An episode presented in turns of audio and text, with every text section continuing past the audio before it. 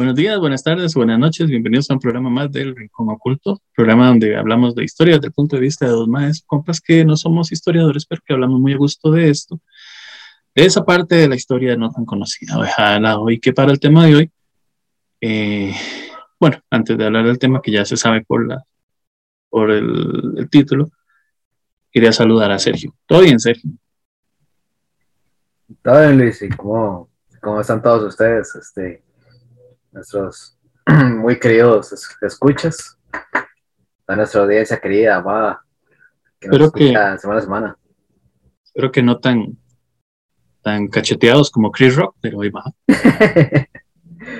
sí, de hecho es curioso porque, o sea, no, no empezamos a grabar ni, ni a tres minutos para empezar a hablar del tema porque Luis me agarra caliente, como le gusta. Oye, a, mí me gusta. Menos femeninos, dice. Pero está, está, caliente, está caliente, caliente el asunto. Mira, o sea, no vi la, no vi la ceremonia. Este, me vi un resumen. Pero lo primero que supe de los Oscar fue, fue los memes de, de Will Smith cacheteando a Chris Rock. Ma, yo lo estaba viendo. Yo sí, digamos, aquí, eh, al menos yo sí vi el, porque sé que Sergio no, el partido de la CL, Costa Rica. Entonces estaba después de eso viendo cosas así de deportes y toda la Habana y, luego puse el partido de Estados Unidos y Panamá y México, Honduras y toda la Habana. Luego yo, mamá, veamos un rato los Oscars. Entonces puse la vara y estuve viendo ahí. La mayoría de las premiaciones, ¿ah? porque casi que todas las, creo que las que nada que ver, no las graban. Sí, no, son ahí, más o menos. No, ni eso, Entonces, transmiten. O sea, ¿sí? en los comerciales más bien es donde aprovechan la ceremonia para, para hacer la mención. O sea, un cortísimo video de, del, del agradecimiento del premiador, del premiador, cosa que no ve ningún espectador en tele. Este, porque tiene que durar lo que duran los comerciales, ya después cuando terminan los comerciales, ya lo principal de la ceremonia. Que de hecho eso fue eso... tema polémico esta, esta ceremonia también. Y, en eso veo que llega el Chris Rock y, y yo, ah, bueno, estoy viendo la vara y empieza a decir ahí unos chistes que me hizo, bien, eh, eh, sé y debo estar seguro que Chris Rock en, en, vivo debe ser muy chistoso, sin, sin la traductora que es de Canal 7, que era así como... Ay, no. Estaba leyendo una misa Ay, no, man. Entonces eso sí, sí me aburrió un toque. Entonces vuelvo a ver yo el teléfono y oigo un chiste de J. Jane y vuelvo a ver yo la vara para el río. Hago yo la jupa para el río. Y cuando es que se levanta de más, yo, hijo de puta, que bueno, yo pensé que iban a cagar de risa, que iban a hacer una broma ahí con el mae o algo así. Cuando veo que le mete ese vergazo. Ese vergazo. ¿Qué fue esto? y la reacción de la gente. O sea, no sabían si era show o si más bien la ri o sea, algunos riéndose, pero como por risa nerviosa, más bien de, de qué putas. Más que por un principio parecía, parecía falso. Por el movimiento de la, de la cabeza de Chris Rock, no decía, madre, está continuando el movimiento del, de la mano. Pero ya no, ya lo cuando el maestro se puso serio y tras de eso lo matiza Will Smith ahí con la llorada que se pegó, entonces ya ahí Ah, sí, no, no, no, la... Yo estaba viendo una, no sé si es cierto, estaba viendo una gráfica de que en Estados Unidos eran como 9 millones de personas viendo la premiación y que con, después del vergazo de Will Smith llegó a 17 millones. ah, porque es lo más interesante de la ceremonia. No sé si será cierto, pero vi una gráfica y yo, puta. Creo que era, y de hecho era de CNN, creo. Entonces.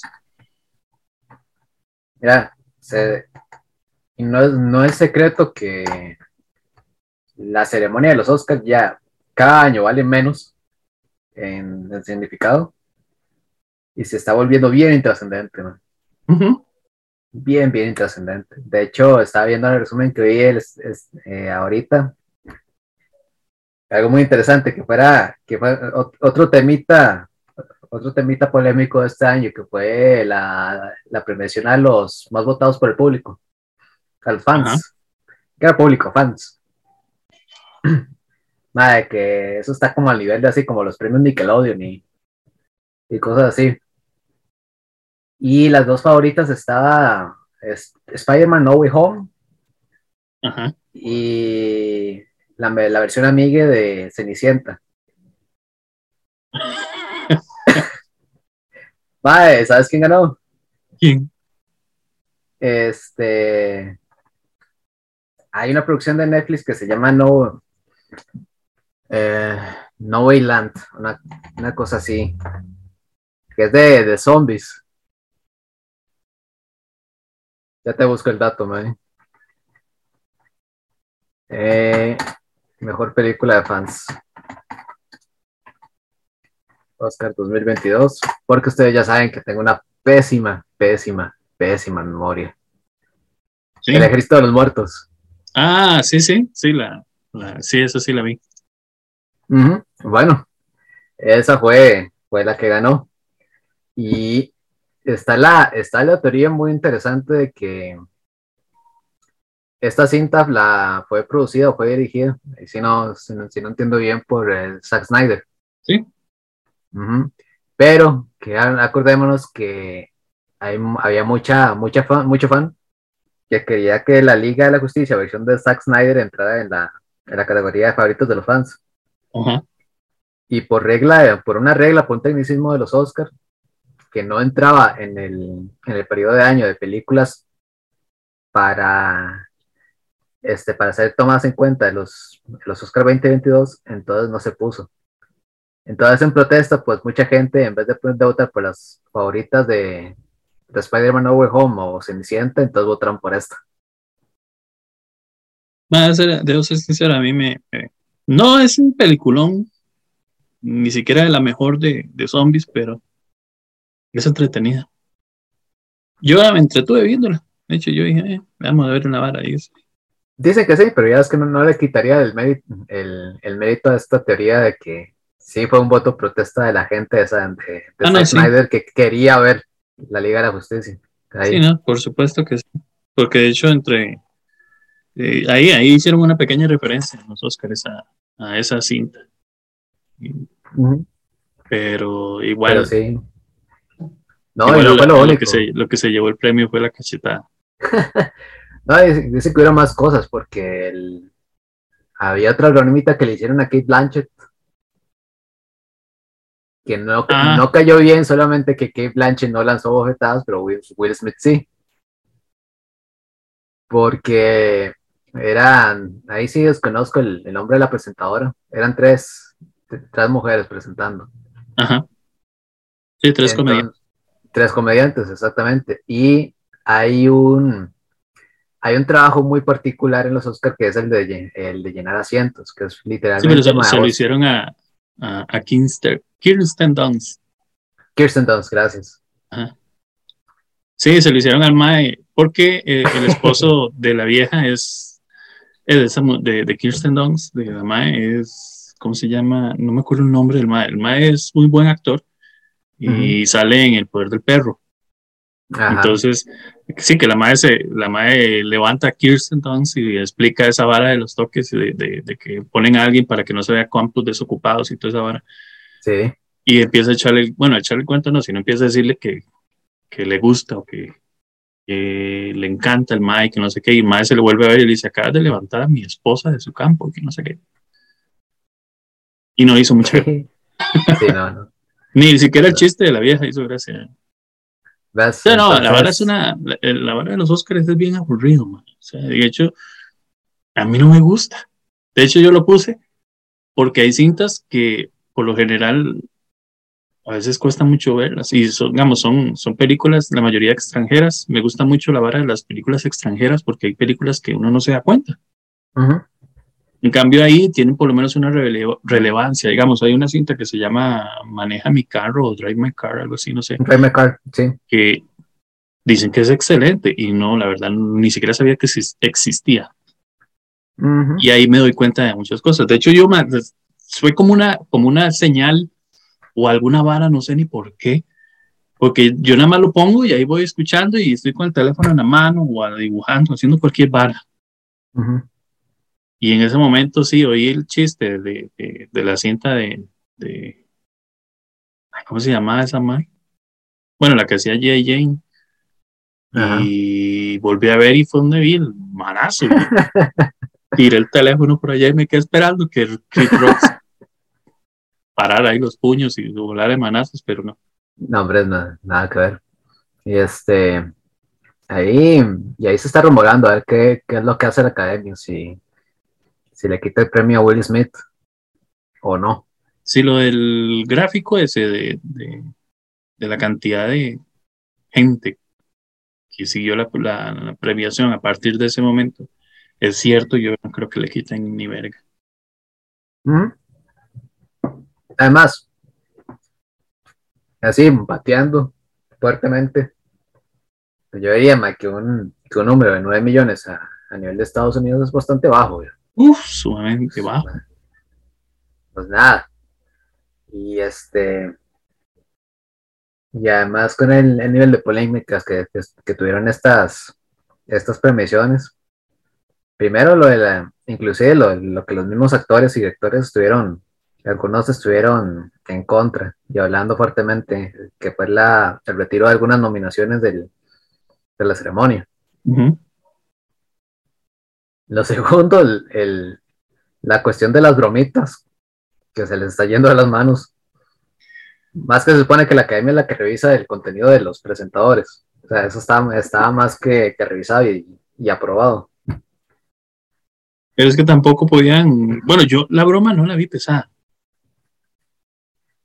No la vi pesada hasta cierto punto. Ya luego, cuando uno se da cuenta de que lo que sucede es que la madre tiene alopecia y que ha sufrido mucho con esa vara, uno dice, puta, más ya es meterse ya sí se metió con algo ya más fuerte. O sea, si fue que se la madre cortó pelona y le cuadran dar el pelo así, de hecho no se ve mal, pero ya sí fue que la madre se cortó pelona, uno dice, madre, es una broma normal.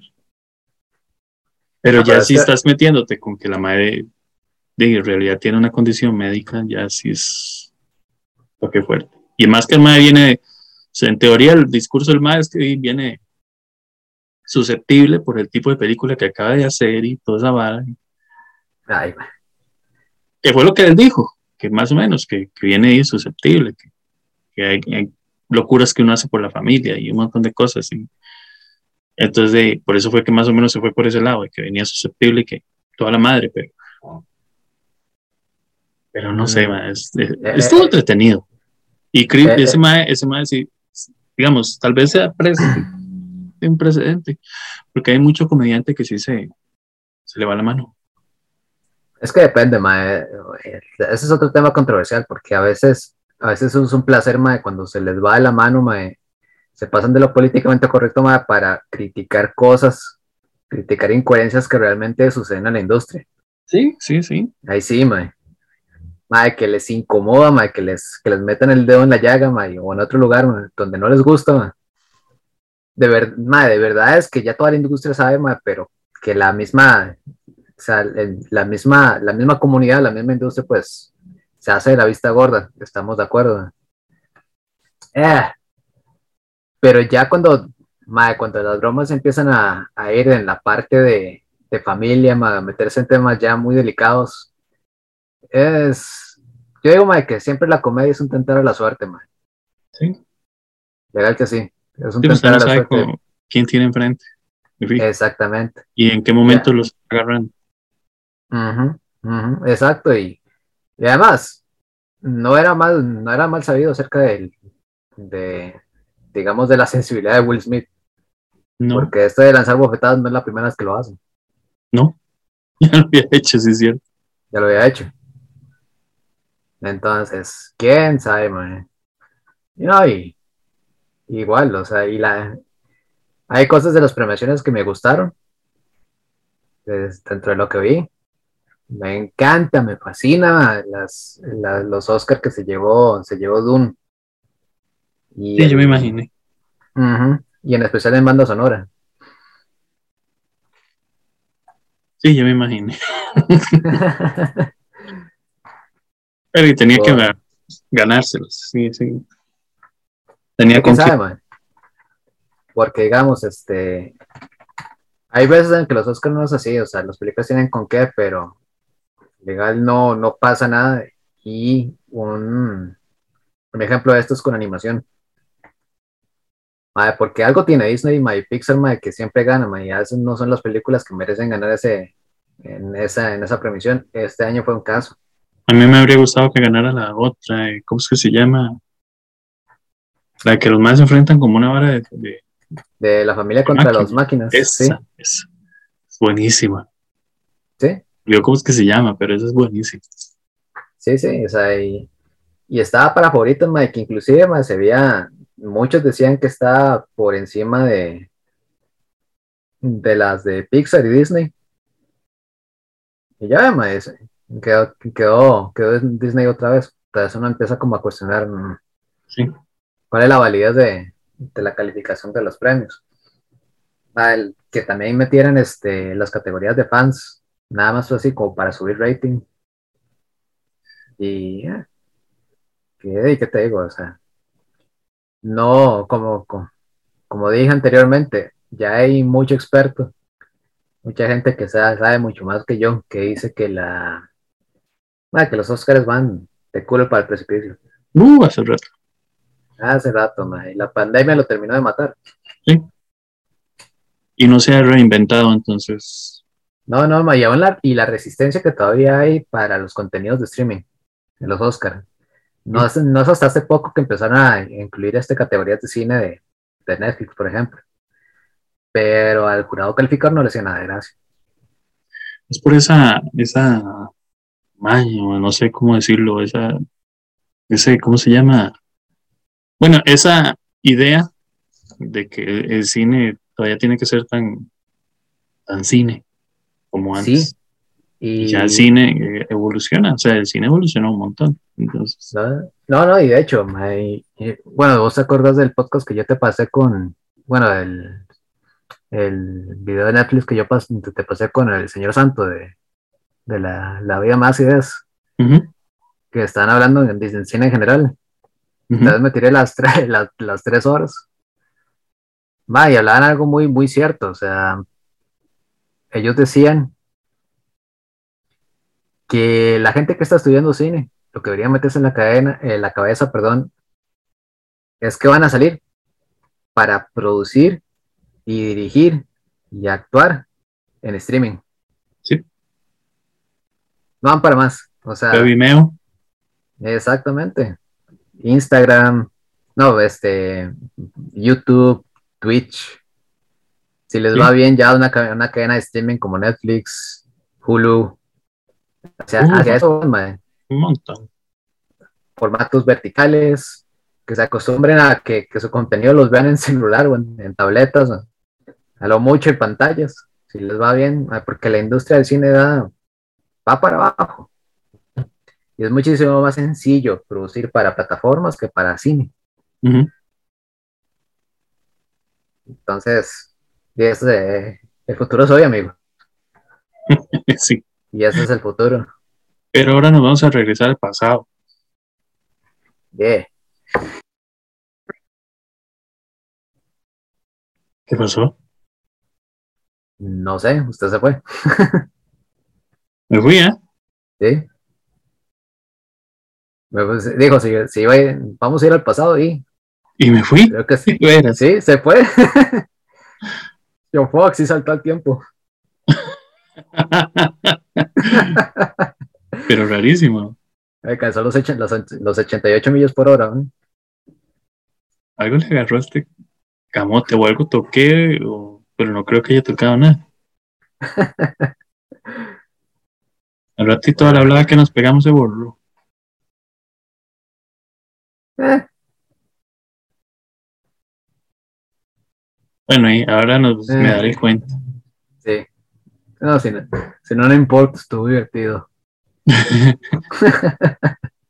el tema de hoy, 20 minutos después de haber empezado, es sobre los vikingos. Así que vamos a empezar preguntándonos qué son los vikingos y qué época tenían, costumbres, mitos, todo ese tipo de cosas.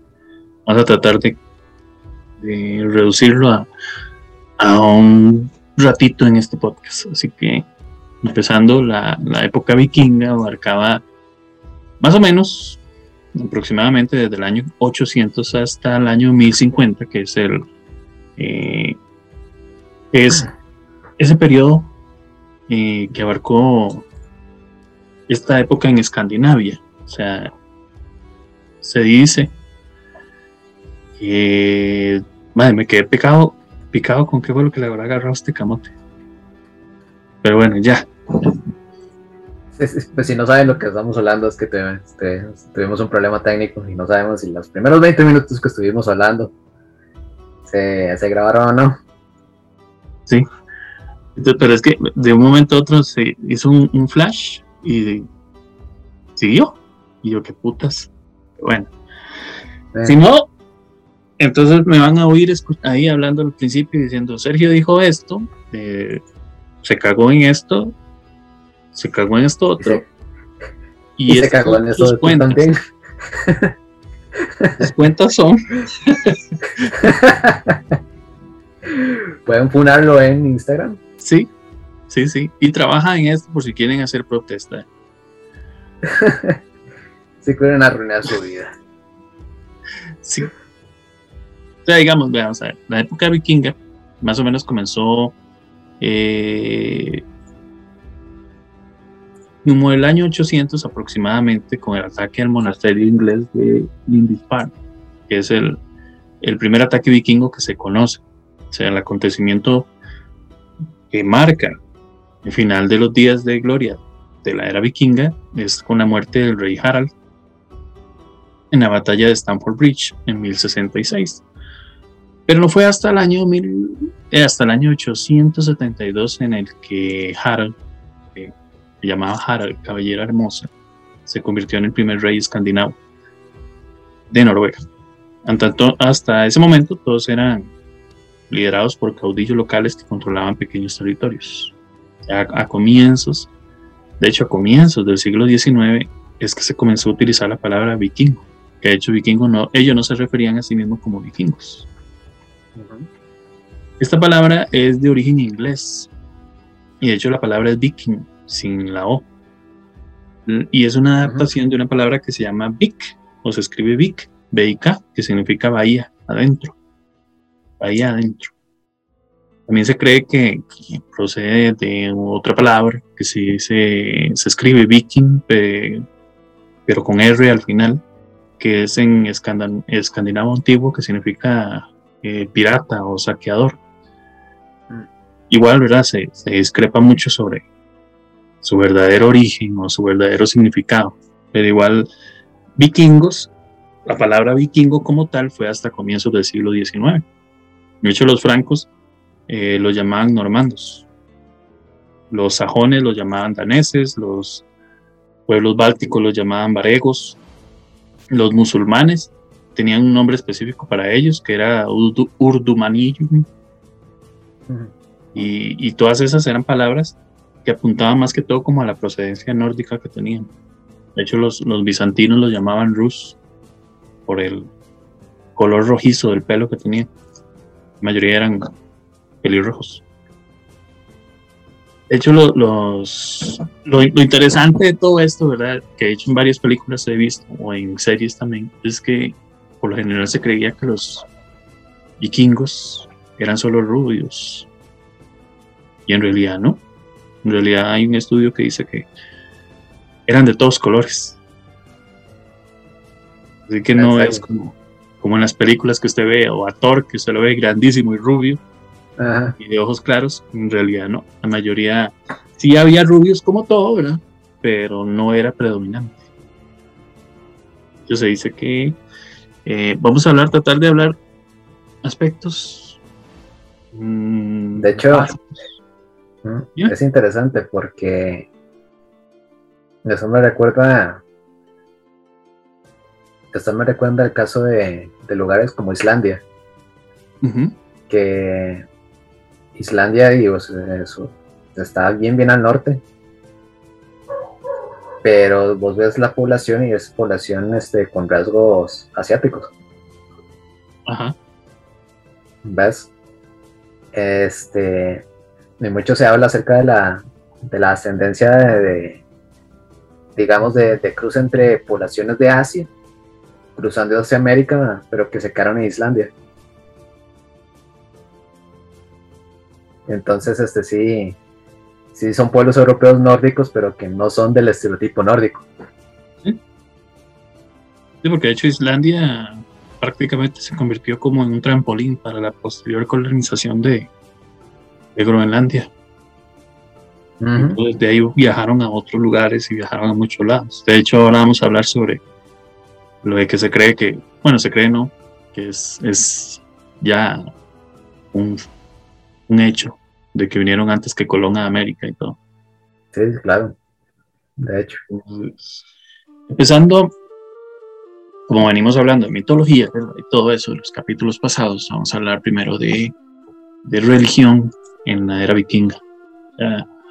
las ideas sobre eh, la, la, mitología nórdica eh, están muy influidas por, por, el cristianismo. O sea, para los vikingos el mundo de los dioses y otros seres sobrenaturales no era, no era como muy ajeno a su mundo, pero sí era una parte invisible de la realidad que ellos vivían. O sea, ellos sabían que no podían ver a los dioses. Lo mismo que nos pasa a los cristianos. Aparte de, del imaginario que tenemos sobre prácticamente toda la mitología, está muy influida en la visión que tenían los misioneros cristianos, que eran los que interpretaban en base, digamos, al, patrón de la tradición grecorromana que ellos tenían, con la que estaban familiarizados. O sea, digamos, los misioneros estaban muy familiarizados con toda esta tradición grecorromana. Entonces era más sencillo eh, escribir o hablar sobre la mitología nórdica en base a lo que ellos podían interpretar de cómo eran dioses paganos. Entonces, para al contrario, para los pueblos la relación con los seres que eran intangibles era más como de, como de superstición. O sea, no era, no era esto de que ellos influyen en, mi forma de, ser, en mi forma de, vivir, en cuando yo muera y todo eso. De hecho, tampoco existía para ellos en, en su antiguo idioma una palabra que significara religión. Hecho, los vikingos se referían a, su cuerpo de creencias como las viejas costumbres. Tenían una palabra que ahorita no recuerdo, pero se llamaban así, las viejas costumbres, que era un término que denotaba eh, lo opuesto, obviamente, a las nuevas costumbres que ellos tenían, o sea, la fe eh, que, era, que había sido traída por los misioneros cristianos. Pero el mundo, más que todo sobrenatural nórdico de ellos, era era como muy orgánico. O sea, era, eh, ¿cómo decirte? Era de una forma invisible que ellos sabían que no podían ver, con la que igual creían que sí se podía interactuar. Por eso, digamos, la mayoría no creía que, que estaba escrito, por decirlo así. Un guerrero no creía que estaba escrito que en tal guerra iba a morir. Solo sabía que en esa guerra sí moría y lo hacía de forma valiente. Dijo iba a subir al, al Valhalla. ¿Me entiendes? Vamos bien. Entonces, Porque me quedé picado con eso, pero cualquier vara te llamo más tarde, digo, madre, dígame cualquier idiotez para meterlo ahí, ahí lo acomodo. y lo agarro en Audition, lo meto usted y esto yo. De hecho, una vez lo hice. una vez lo hice, una vez hice. Eh, para un programa que habíamos hecho donde estábamos antes, que no me acuerdo qué fue la introducción que salía, no se oía usted. Entonces agarré de varios programas pedazos y hice una frase suya.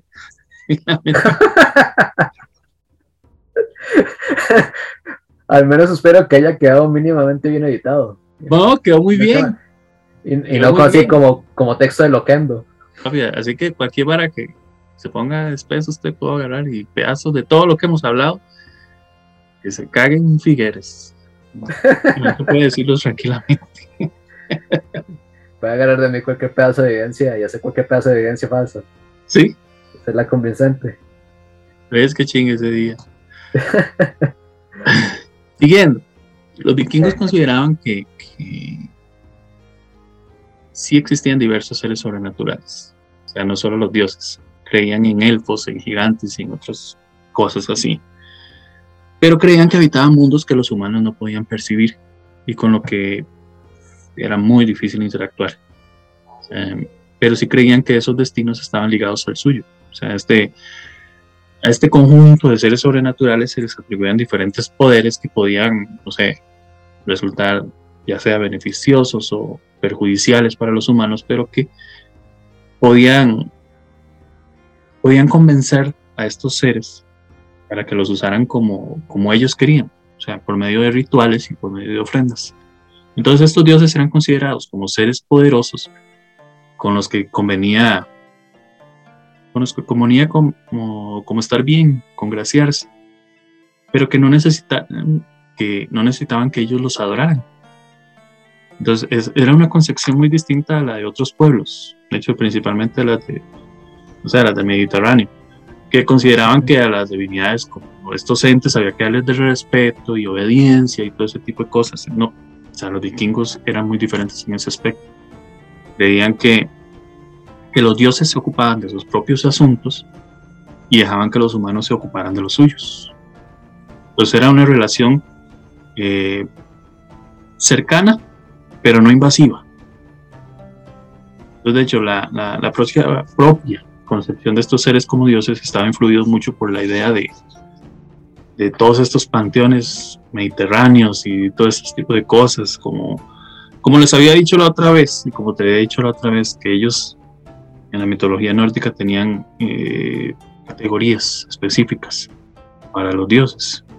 Vamos a decir, que eran los de la guerra, como Odín, los Valnir, que eran los de la propiedad, eh, prosperidad, eh, como por decir Freya, y todo ese tipo de cosas.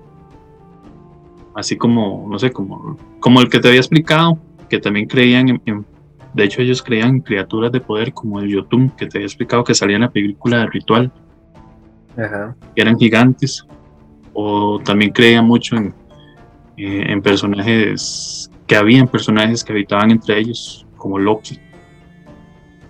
Pero tenían ese, ese criterio para clasificar a esos entes sobrenaturales eh, de forma diferente. O sea, ellos, eh, como te dije, no creían en que les iban a influir, pero sí creían en que podían hacer que influyeran. Que no influían porque les daba la gana, si no influían porque ustedes se los pedían. Entonces eso era muy interesante. De hecho, porque era como, como solicitar una ayuda, pero si no ocupo ayuda, me vale tres hectáreas de verga donde está usted. Es una relación interesante. Sí, era una, una, es que prácticamente era una relación más de negociación que de veneración. Entonces eso, sea como sea, tiene, tiene una, connotación interesante, porque en realidad no conocía ninguna religión así. Eh, bueno, no sé. No me suena, no recuerdo alguno. Es que no sé, porque o sea, se me viene a la mente los polos, el polo celta, que igual tenía este, una, es que los celtas tienen mucha relación con los vikingos. Los vikingos. Digamos, los celtas no tenían una, los vikingos más bien no tenían una figura que, se pudiera equiparar a un sacerdote, que eso sí es una diferencia con los celtas, porque los, celtas, tienen los druidas. Correcto. Pero sí tenían lo que podía ser como hechiceros o brujos. Que eran esas personas que tenían ese dogma especial para comunicarse con, el mundo oculto y todo ese tipo de cosas. Pero estos celtas sí tenían una especie como de veneración. Bueno, al menos lo que he escuchado. Que de hecho hay que hacer un capítulo sobre los celtas. Digamos que tener un sistema más estructurado de, religión. En cuanto a que hay un intermediario y hay, hay todo un simbolismo y hay todo un, hay un ritual en específico para, para tal cosa. Igual entre, entre los vikingos sí existían ese tipo de, de profetas o adivinos. Ah, sí, claro, o sea, igual está, como vos decís, este, los, los chamanes, por, decirlo de alguna otra forma, que leían las runas. Sí, sí, digamos, sí tenían esos hechiceros, pero también tenían ese, ese tipo de, ese, como, digo, como un especialista, como alguien que supiera y ha estudiado sobre ese tipo de cosas. Digamos, como todo, ¿verdad? Tenían el, el, el que se, el hechicero y tenían el, el profeta. El, el, el, que está más cercano a su religión y el que es como más cercano a la naturaleza y ese tipo de cosas. Sí, porque estas son igual también religiones, religiones naturistas. Mucho la cuestión de los elementos. y Lo que sí no tenían era eh, espacios cerrados para como templos. sí, sí, tenían eh, como zonas específicas para eso, pero no eran zonas cerradas. Entonces eso también es algo diferente. O sea, eran espacios al aire libre, eh, donde podían hacer el culto, pero no era, no era un, templo así. O sea, era como una, una plataforma con piedras y, y unas cercas y obviamente al aire libre, como se acaba de decir, y ahí lo que hacían era tener un espacio sagrado donde tenían contacto con otros mundos. Y eso era más que todo lo que hacían, era muy separado de la idea del cristianismo. Ok. Y vamos a ver. Mm, sí, yo creo que no, no te no recuerdo algún otro dato. De hecho es como interesante porque este, si no me acuerdo mal, a menos los vikingos eh, no es que hubieran hecho, sino que tenían una, tenían construcciones avanzadas, por decirlo así, en madera. Entonces, digamos si no tenían algún espacio este, cerrado para, para la práctica de la religión, pero sí lo tenían para la, para la comunidad, inclusive para las habitaciones del, en este caso de los reyes o, o los cuarteles. Lo que sí se dice es que en esas zonas era tan fría que la, que la mejor forma de calentarse era quemando caca de vaca y otros animales. y tiene sentido, realmente sí, tiene sentido. Y por los componentes minerales de la de las Por el metano. Sí, claro. y, eran, eran lugares eh, muy hediondos. Sí, imagino que apestaban, que apestaban a mierda. Qué lindo. Y hoy lo que quiero hablarte, Sergio, son como datos específicos. Digamos, de vikingos tal vez no conozcamos muchas cosas, o sí se conozcan muchas otras, pero hay muchos datos que uno ve y uno se hace loco, pero tienen algo en específico. Digamos, como por el, no sé, por, por ejemplo, el hacha. porque usaban tanto hacha? O tanta hacha. ¿Y por qué no espadas? De hecho, se dice que simple y sencillamente era más barato hacer una hacha que una espada. De hecho, ni, siquiera, ni siquiera en los eh, reinos europeos de esas épocas, eh, todos los soldados iban equipados con espadas. De hecho, el arma, eh, digamos, la espada es, considerada o era considerada en ese momento un artículo de lujo. Por eso casi que la mayoría de los soldados de esos reinos europeos y en esas épocas y toda esa vara, lo que usaban más era la lanza. Y la espada se quedaba para la persona más, o sea, para un nivel más alto. Reyes, duques. Sí, y para ellos, digamos. ¿ah? Bueno, es que usted sabe lo que cuesta realmente forjar una espada. O sea, en, todas las civilizaciones donde hay, o sea, es, todo un arte forjar una espada. Sí, es cierto. Y de hecho, lo, que tenían la suerte, por eso es que me encanta ese programa de, History. Guerreros. Ese, qué bueno que es ese programa. Sí, es bueno. Sí, sí, imagínense si esta gente que tiene todas las capacidades ahorita para, y todas las posibilidades para poder forjar una espada, les cuesta un mundo a veces y se les quiebra. Ahora imagínense una persona en esas épocas. Ah, sí. De hecho, un herrero, eh, un herrero experimentado, curado en experiencia, era súper valioso. Sí. básicamente era un profesional muy bien pagado. Sí, le iba, le iba muy bien. Qué interesante el toque. de hecho, yo tengo, yo uso, yo uso un anillo que es hecho por, uno de esos maes. Ah, qué chido. Sí, de hecho el mae tiene una tienda y bueno, obviamente con todas las, las, comodidades ahorita y toda la vara, pero el mae forja eh, muy diferente, vieras qué chingue que es. Ah, excelente. Y el mae hace todos esos tipos de símbolos y cosas así, unos anillos medios extraños y unas varas raras. De hecho el mío por el lado de atrás tiene una calavera obviamente no se ve, pero es como en, relieve. Pues a veces cuando me quito el anillo tengo una calavera en el dedo. Ay, yo pensé que era un Hello Kitty. Ay, weón, mae. Yo siento muy rudo. Perdón, descubrí tu secreto. El asunto, el que siga revelando mis secretos, el asunto de ¿Por qué era más fácil hacer hachas? Es porque Escandinavia estaba plagada de árboles. y guerrero vikingo había trabajado la madera porque habían construido sus casas y sus barcos y toda esa vara. Entonces, eh, una hacha era, era más sencillo y era como más habitual entre ellos. Eh, porque, como te digo, lo usaban para sus actividades cotidianas, entonces era como, como que ya estaban acostumbrados al manejo. Y de hecho de ahí radicaba más que todo su destreza y la fuerza, porque el hacha tal vez era más pesada en ese momento o era más difícil de manipular. Aparte de que ellos eran amantes del combate a cuerpo a cuerpo. Entonces el hacha era un arma eh, más eficaz para romper y, arrancar escudos. Entonces, digamos, era más sencillo. Y cabezas. Sí. Y brazos. era más sencillo pegar, la, el hacha a un escudo y tirar de ella. Y como dices vos, era perfecta para desmembrar y cortar el cuello a los enemigos. Ah. Porque ellos la mayoría iban equipados con, con el general, por lo general iban equipados con cotas de mallas.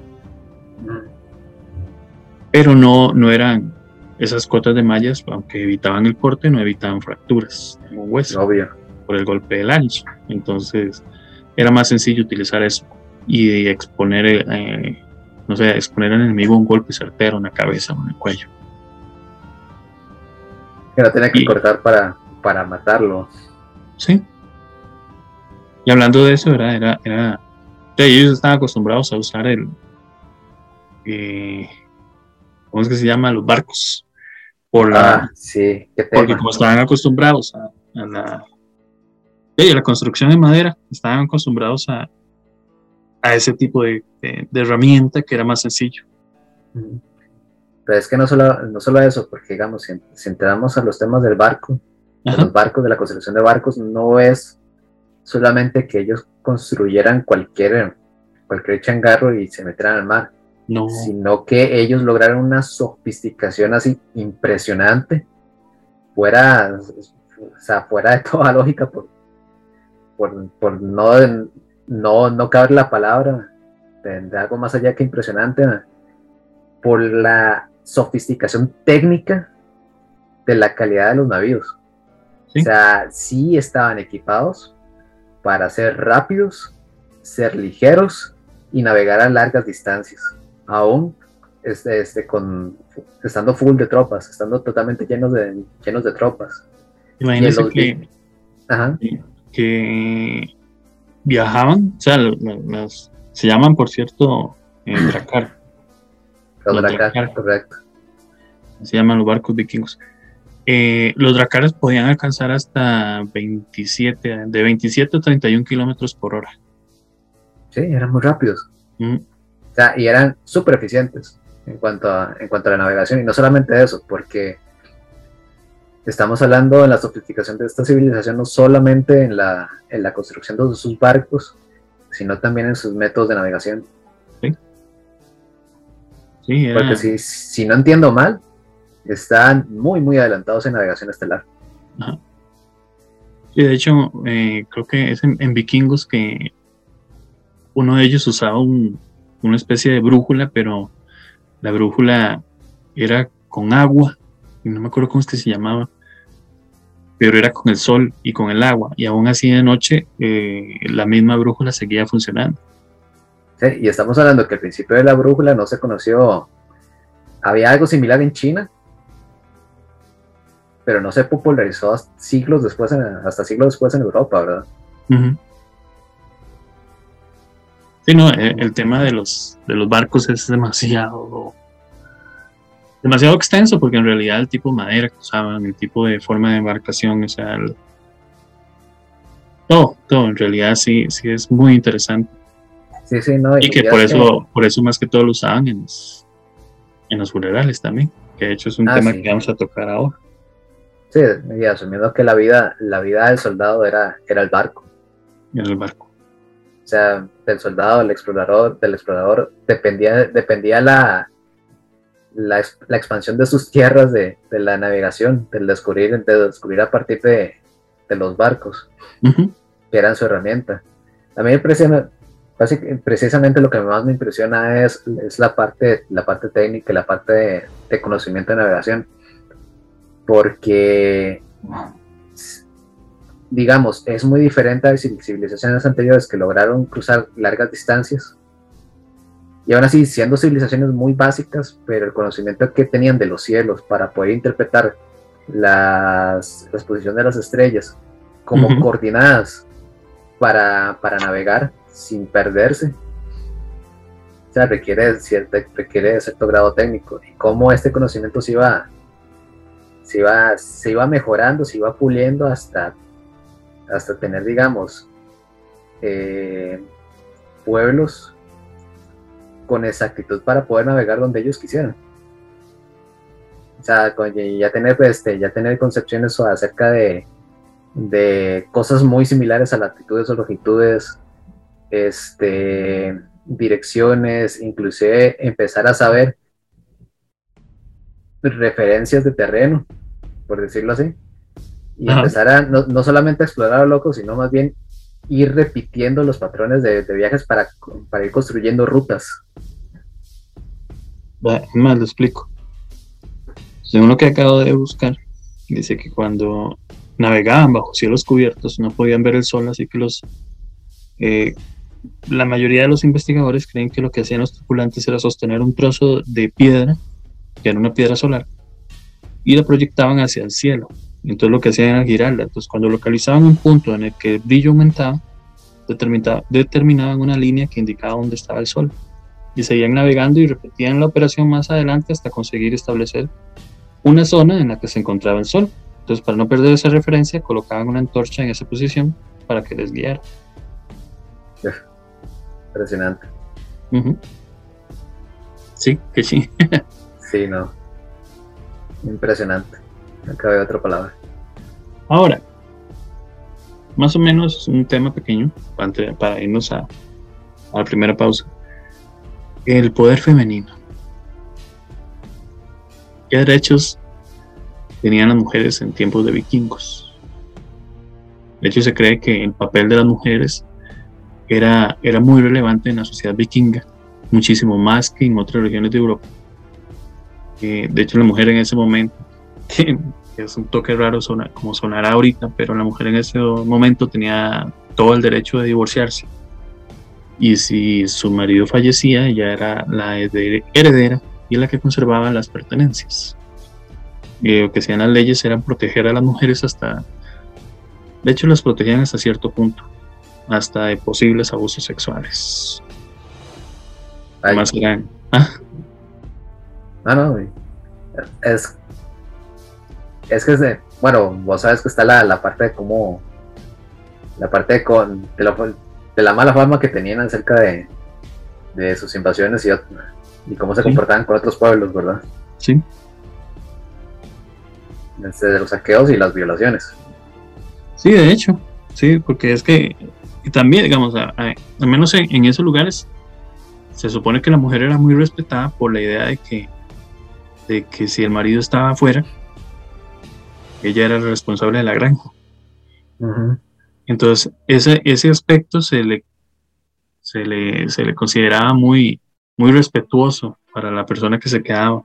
sea, la idea de que, que hecho, digamos, en muchas de las películas o muchas de las series uno lo que ve es que la mayoría son, son guerreras también. Que no solo la madre que se queda en la casa cuidando hijos, ni la madre que se queda eh, cuidando la granja, ni esto ni el otro, sino que eran guerreras. De hecho, ahorita se me olvidó cómo es que se llama, nombres de ellas. Valkyrias. Eran Valkyrias. Ah, la Valkyria mitológica. Sí, la Valkyria mitológica era. Ay, no me acuerdo. Ah, te digo. Dime, sí. Porque no, no, no recuerdo. Pero lo, lo interesante es eso, o sea, digamos, por lo menos, ciertamente se oye muy feo, ¿verdad? Todavía, y se oye muy retrogrado la vara de que las protegían hasta cierto punto, de que eh, tenían el derecho y todas esas cosas que, ¿verdad? en esta sociedad que vivimos es un poco raro decir eso porque todavía deberían de tener siempre, más bien desde hace mucho, todo el derecho ser exactamente iguales que nosotros. Pero sí, sí era muy interesante que al menos los vikingos que se consideraban de ese tipo de, de sociedad machista y ese tipo de sociedad que, que violaba donde llegaran y que ese tipo de cosas, o sea, tenía por lo menos una noción diferente del papel que tenía la mujer en la sociedad. Todavía no lo encuentras. sí, pero no sé, no sé cómo putas decir el nombre. ¿Cómo era? Eh, tengo, un tengo un datito aquí. que se llaman, que dice que eran llamadas como Mo. S-K-J-A-L-D-M-O. Con dos puntitos arriba. Sí, eso sí me acuerdo que le decían eso. Ya. ¿Cómo carajo se dice? No sé. Sí, pero es que también, digamos, yo creo que, que no, no era tan. No era tan, ¿cómo se llama? Es que, digamos, yo recuerdo que se les decía que, que las madres eran eh, valquirias también, a pesar de que fuera una connotación mitológica, pero también se les llamaba escuderas. Porque de hecho recuerdo por la serie que se les llamaba así, ya luego me puse a investigar unas varas y también vi que, digamos, la persona, el personaje de, no me acuerdo el nombre de, ah. de la guerra, en la película, en la serie de vikingos, era era así, como dijiste, como dijiste vos, era un nombre un poco difícil de pronunciar, pero también le decían escudiera o le decían...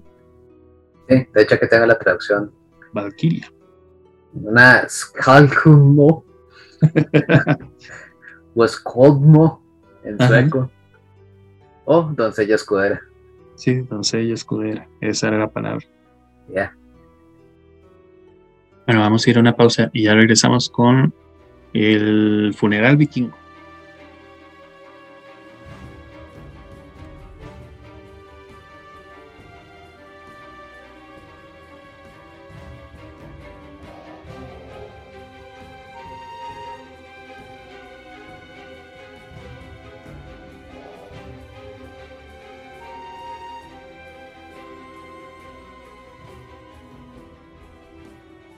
Buenas, regresamos para la segunda parte y vamos a, hablar en esta parte del funeral vikingo. De hecho, Sergio les dijo más o menos una, una pequeña historia del capítulo anterior sobre las embarcaciones y todo ese tipo de cosas. Que hoy vamos a tratar de, de extenderlo un poquillo más. O sea, digamos, por lo general, eh, digamos, el, en la muerte. Para ellos, el, destino de quienes habían muerto en batalla era el Valhalla. El asunto es que no todo el mundo moría en batalla.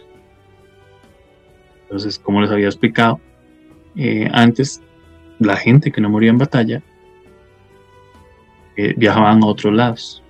O la gente que había muerto en batalla, no específicamente todos iban al Valhalla. Ay, que por cierto, perdona que te, que te atraviese el caballo. ¿Te acordás de que te había comentado que había un musulmán que, que hizo la crónica del, de, cómo era un, servicio funerario vikingo. Ajá. Que gracias a él tenemos el dato. Sí, él se llamaba Ahmad ibn Faldan, que era emisario del califa de Bagdad. Sí, ese, ese mismo. Ese mero. Sí. Ese mero.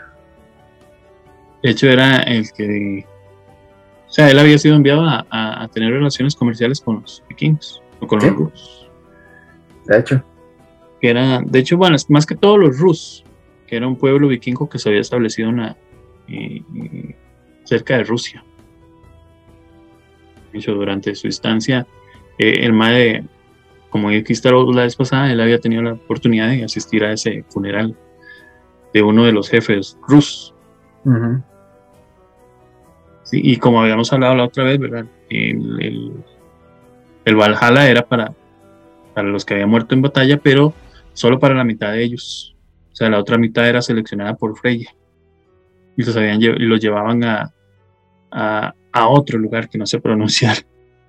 Que de hecho el Valhalla era, era el máximo honor, porque con este, el guerrero, no solo el, el Valhalla era el lugar donde estaban los dioses. Entonces el guerrero compartía la mesa con los dioses. Exactamente. Y ese era como el plus ultra honor que un mortal podía, podía aspirar. De hecho, no, no, no encontré. Eh, no encontré cuál era el, el criterio que utilizaban en teoría ellos para creer que uno u otro tenía que ir al Valhalla y el otro al otro lugar. No, no lo logré encontrar. Porque lo que hacía la gente que llegaba al Valhalla era que permanecían, como dices vos, eh, bebiendo, comiendo y luchando. Con, eh, sí, de hecho luchaban para prepararse para el Ragnarok. Mm. O sea, luchaban en vida, luchaban en la muerte. Ajá luchaban en la muerte. Igual no sé, digamos, no era como que se quedaran ahí un puro chingue, sino que, bueno, una pura fiesta, sino que lo que hacían era quedarse preparándose. O sea, vivían la misma vida que vivían en la tierra. Porque tenían que prepararse para el Ragnar. La mayoría de la gente que no moría en combate, eh, depende del lugar, que era lo que habíamos hablado, o depende de su forma de vida. Había, unos iban al Hell, que era el, infierno, y había otro lugar que se menciona que era como el Helgafell, que era como la montaña sagrada. Más o menos, era como así. O sea, de hecho, el Helgafell es un lugar donde eh, los muertos pasaban su eternidad comiendo, bebiendo y conversando. Ese sí era diferente. O sea, era en, oposición al, al Valhalla, que tenía que seguir practicando. En este usted podía seguir engordando.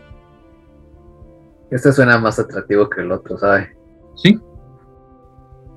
Sí, sí, de hecho. Que ese, de hecho, el, el, el, es el, el único reino de ultratumba, por decirlo así, que existía en el Midgard. O sea, el mundo de, los humanos. El, el, Midgard. Este era el único lugar, ah, como por decir algo, un, un intermedio entre el Valhalla y el infierno.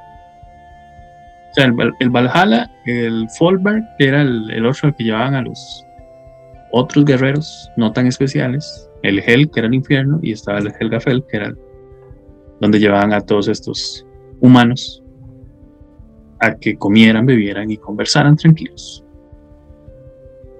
Ese, sí, de como dices vos, sí estaba muy interesante. Sí. Y como dices, dices, dices vos, y, Amat Ibs no sé cómo se pronuncia, ¿no? Amat Ibs Faldan. Ah, ya te digo. Y ahora sí, ¿eh? Amat Ibn Amat, Ibn Amat Ibn Faldan. Sí. pues, IBN. Sí. Ah, está, más sencillo que, que los todos los que he dicho en estos tres capítulos. este mae, como este vos, era un emisario del califa eh, Abasi de Bagdad.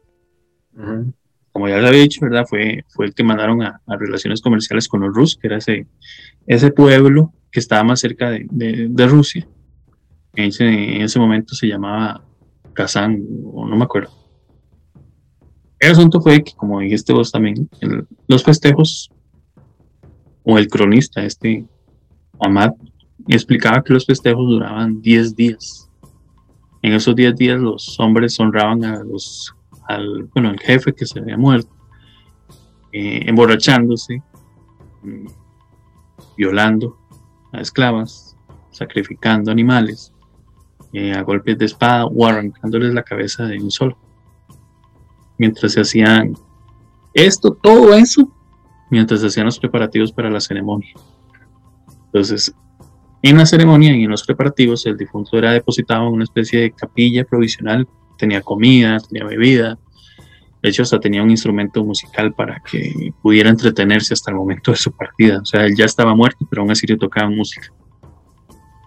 Entonces, el día de la ceremonia lo que hacían era que una esclava, de hecho, como habías dicho vos, apenas, de hecho la madre era apenas adolescente. Sí, era, sí, era elegida para ser, entre comillas, la novia del difunto, y era atada al lecho fúnebre junto a él. La madre era violada por los hombres de la familia y una mujer que ejercía como ángel de la muerte, una, más o menos como una representación de, la, de una valquiria, la mataba a cuchilladas. Fuck. Sí pasando todo esto, ¿verdad? El, todo este macabro cortejo fúnebre, ¿verdad? El, puta, qué Lo que hacían era que eh, abandonaban el barco ya, dejaban que el barco siguiera su rumbo y un hombre desnudo lo que hacía era prenderle fuego. Entonces lo que este emisario eh, contaba es que los rusos eh, al observar lo alto que ascendía el fuego, comenzaban a, a, aplaudir y a gritar de todo, porque era una señal de que su jefe estaba complacido. O sea, a más alto que estuviera el fuego, más complacido estaba el jefe. Obviamente, ya él estaba muerto. No estaba al tanto de lo que estaban haciendo. Entonces, para ellos, para el, para el árabe, sí fue una algo muy rudo de observar. Sí, no, y estamos hablando de que la, cultura musulmana está, está muy avanzada. y no solamente en conocimiento técnico, sino también en, en, ética, en filosofía. Estas costumbres para ellos eran bárbaras. Sí. Ah, bueno, y de hecho esta, esta costumbre no era para todos, ¿verdad? Porque digamos, en, sigo hablando tal vez de, series y todo eso, en la mayoría de las series las cosas siempre se ven que casi, casi que para todos hacen la misma vara, pero en realidad no. En realidad, eh, varios arqueólogos encontraron muchísimas, muchísimas tumbas en diferentes lugares y, digamos, tenían ciertas cosas en común. Algo muy llamativo es que eh, la tumba tenía diferentes materiales, o sea, mismos materiales para todos, ¿verdad? Tenían diferentes formas o diferentes elaboraciones, diferentes cosas, porque obviamente los sepultaban con muchas propiedades. Y obviamente no era con la, con la esclava ni nada, pero los sepultaban de diferentes formas. Y una de las, de las formas que tenían era, o sea, la veneración al barco, que era lo que estábamos hablando ahora, era muy grande entre ellos. Tanto así que eh, muchas de las tumbas eh, recreaban esos transportes. O sea, digamos, se colocaban las tumbas en forma de barco. O se les colocaba piedras alrededor y formaban la silueta de un barco. Porque la mayoría estaban muy ligados a este medio de transporte. O sea, y aparte que la mayoría de los vikingos entendían que, eh, que la muerte era como un viaje a alguna parte. Entonces la idea del barco eh, era muy ligada a sus creencias. Que de hecho es muy interesante porque las, las mejores muestras o las, las, las, muestras mejor, mejor preservadas que existen de los barcos vikingos son, son estas. Porque, eh, eh, de hecho, yo me, yo me acordaba que veía que las muestras existentes de los museos fueron por excavaciones hechas en, en territorios fúnebres. Eran barcos que literalmente sepultaban y la madera se conservaba súper bien porque eran territorios súper fríos. Entonces la, madera se conservaba en, óptimo estado. Y es por eso que tenemos la, este, las, barcos casi que completos este, en exposiciones. Sí, de hecho. de hecho, también les, gustaba mucho la idea de, de las varas, este, ¿cómo se llama? Los objetos y las figuras exóticas. Porque de hecho en, en la mayoría de las incursiones que tenían siempre venían con diferentes cosas. No necesariamente ni siquiera para venderles, para sacarles eh, algún, no sé, alguna, algún dinero o algo así, sino porque les gustaba. Sea, de hecho, creo que en, hubo una excavación en la que se encontró una figura de Buda en una de las tantas eh, pilas funerarias se encontró una, una figura de Buda y estamos hablando que era Buda, o sea, nada que ver con ellos, era una figura de oro o de bronce, no recuerdo, de Buda que, procedía, según los estudios, de Cachemira, en la India. En India. Entonces, sí, eran muy fanáticos a todo ese tipo de cosas. Así como también eran muy fanáticos a la, a la hidromiel. Ah, la muy famosa hidromiel. Sí, que era con lo que se emborrachaban. Era muy interesante. De hecho, eso se ve en todo lado. ¿eh? Sí, la, puedes escuchar. O sea, ahí. Yo creo que todavía se referencias. Sí, sí, sí, no, y hay referencias en Harry Potter. Yo creo que en El Señor de los Anillos también se menciona. Sí, se prepara.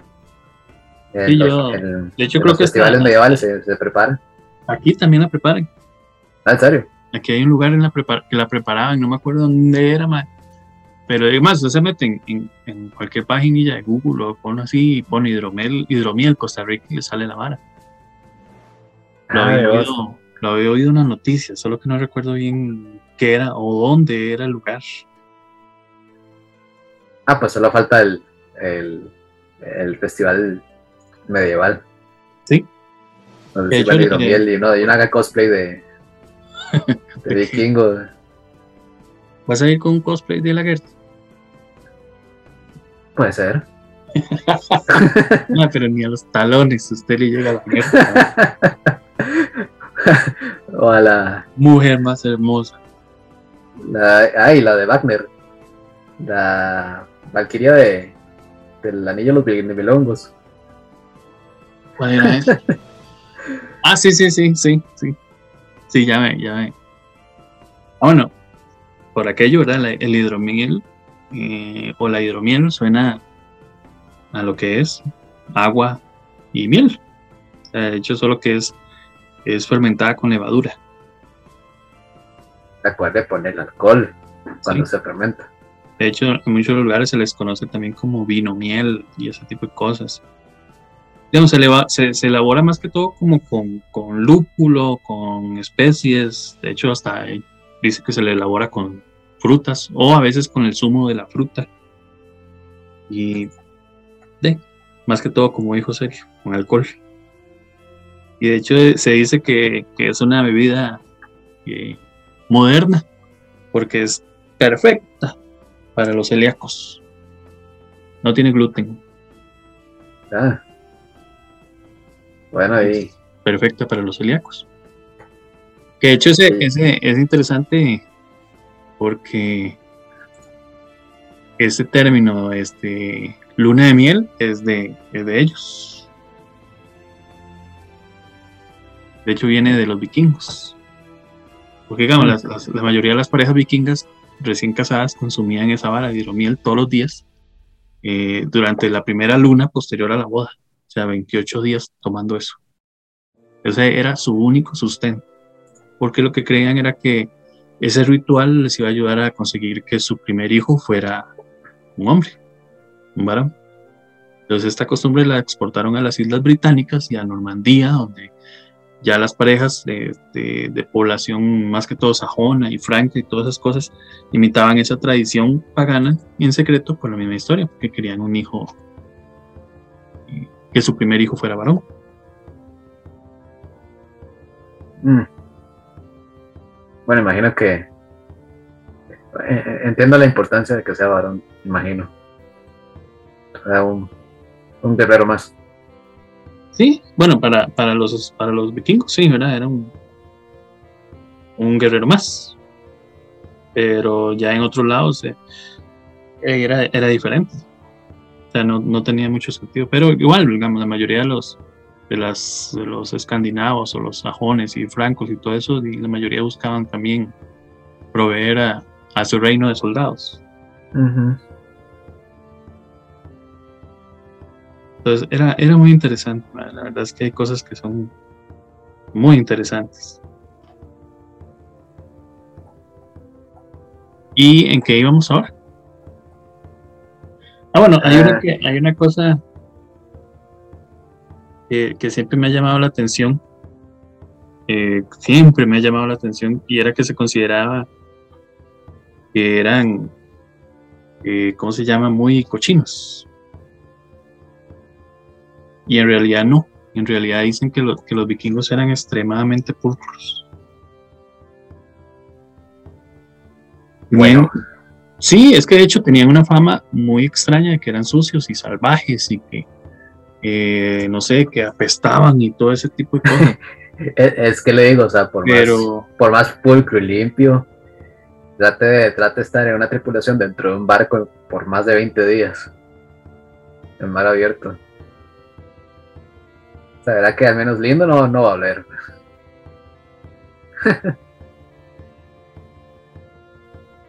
Sí, yo imagino que, digamos, estar en, tal vez, estar en un barco metido con todo ese montón de gente sea huevo.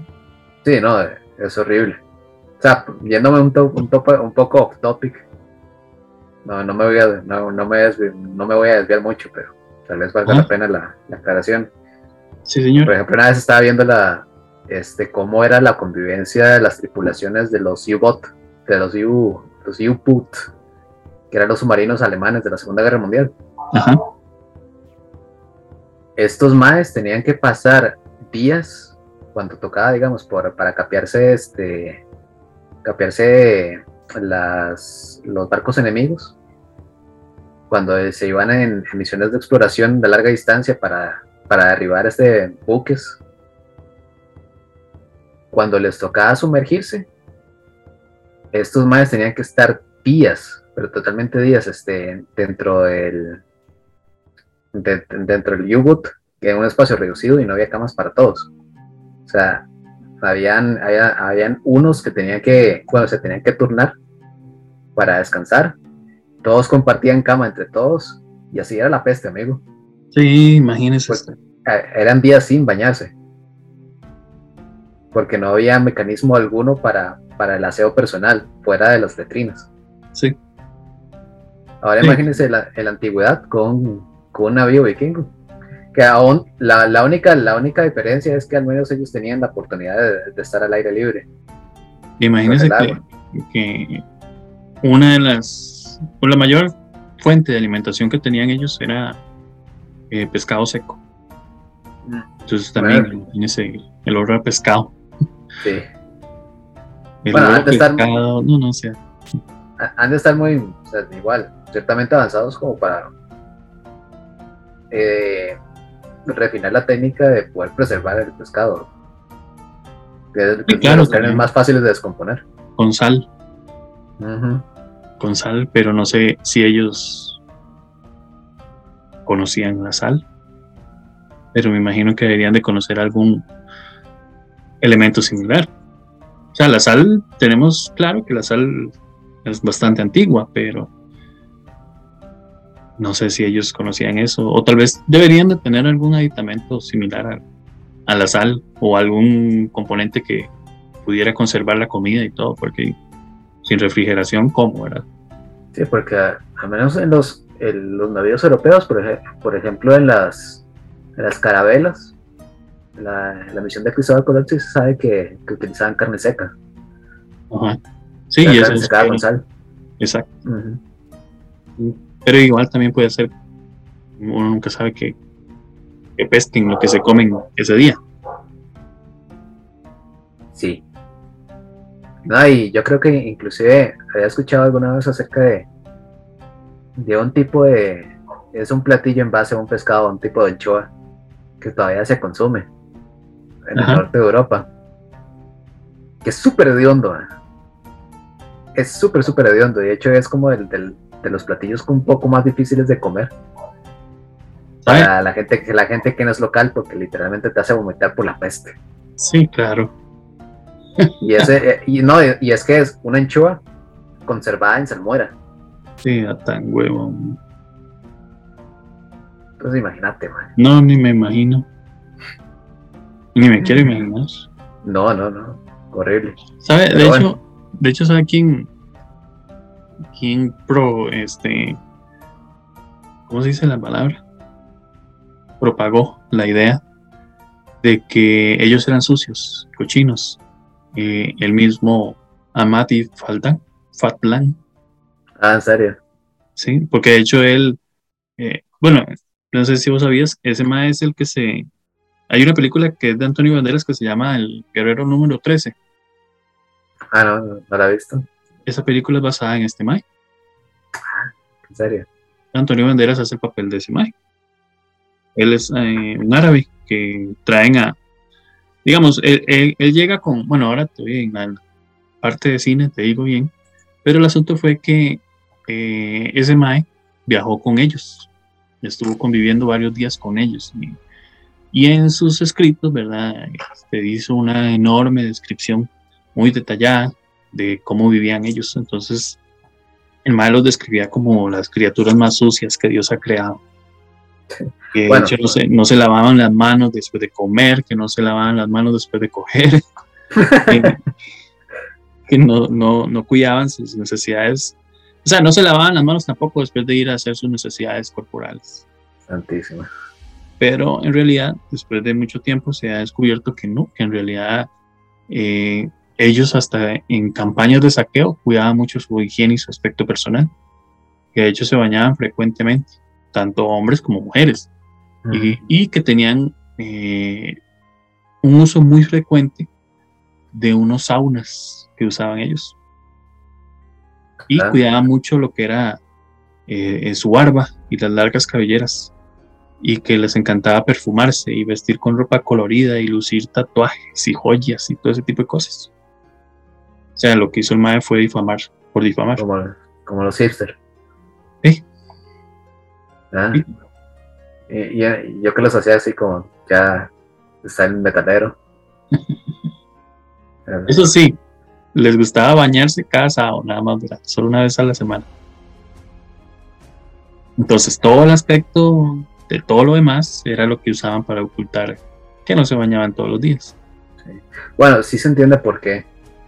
Este, los climas. Sí, los climas europeos eran fatales, más en, más en el norte.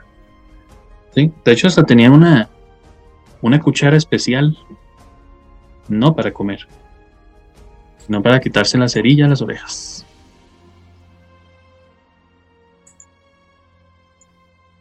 Ah, tengo algo en la mente, pero no sé si será lo correcto. ¿Qué cosa? Para limpiarse. No sé qué putas hacían. no tengo la menor idea. Lo que sí ah, pues sé es que ese día que ellos se bañaban, eh, lo veían con tanta seriedad que ni siquiera peleaban. O sea, ese día evitaban pelear. Porque ese día me bañé. es así, así de fuerte era la, el higiene de ellos. Ellos se, hasta se limaban y se coloreaban los dientes. Ah, vaya. Pero eso era más como para... Era como, de, de hecho, era, eran como muy aficionados a la moda también. Entonces creían que eso les daba un aspecto más varonil. Obviamente en los hombres, ¿verdad? Lo que hacían era limarse y afilarse los dientes. Y también lo que hacían era como coloreárselos de negro o de otros colores como rojo o así. Sí, lo sabía, algo tenía que conectar con el black metal. ¿Lo sabía? Sí. Sí, y, lo que usaban eran esos como colorantes naturales para... Y obviamente se los aplicaban en toda la dentadura. O sea, y, era una... Eh, ¿Cómo se llama? Era una práctica muy extendida en toda Escandinavia. en realidad era como por eso te digo, eran muy afines a, tendencias y a modas y esas cosas. Es curioso, ¿sabes? Porque ahora que, que mencionas el, el pintado de labios, es que me acordé de. de. Te esos- esos de, de mis, de mis te primas, ir a comprar más. Ah, a no, no, esto es diferente porque en esta es de pero de Japón y es y está está apartada exclusivamente para la realeza porque las princesas tenían que pintarse los dientes de negro. Entonces era era una señal de muchísimo estatus este casi que de ser parte de la familia imperial tener los dientes pintados de negro Pero ahora, y ahora, más bien la gente le cuadra los dientes que se ven como más, más se ven terroríficos, sí están blanquititicos. sí que no se ven naturales inclusive No, Es como no sé si vos veías, yo sé que tal vez no, pero hay un episodio de Friends en, los que, Friends, en el que Ross se deja una vara por mucho tiempo. Entonces el mae se le ponen los dientes súper blancos, entonces tiene una cita con una vieja. Y cuando está con la mujer, ahí en la cita, la como que le dice que apague la luz. Entonces el mae dice, sí, perfecto, apago la luz y no se me van a ver los dientes. Pero la mae tenía luces eh, de esas negras, Ajá, ultravioleta. sí. Entonces el mae apaga las luces y la vuelve a ver y le sonríe y lo deja así blanca, blanca. A mí no me gusta ese Reflectora. programa, pero ese capítulo me hizo gracia. Sí, qué rollo. No, pero sí es. Es, eh, es muy curioso cómo, cómo, la, cómo el aspecto de la moda cambia. De hecho, es, es, pa- es, es parte de estudio en la historia del, arte. Sí, de hecho, la, la moda es, es- es interesante en muchísimos lugares. Y, eh, de hecho, lo que es cult- la cultura escandinava mm, es una tradición muy preciada hasta el día de hoy la parte de los bordados. Toda la, toda la cuestión de, de indumentaria bordada. Ajá.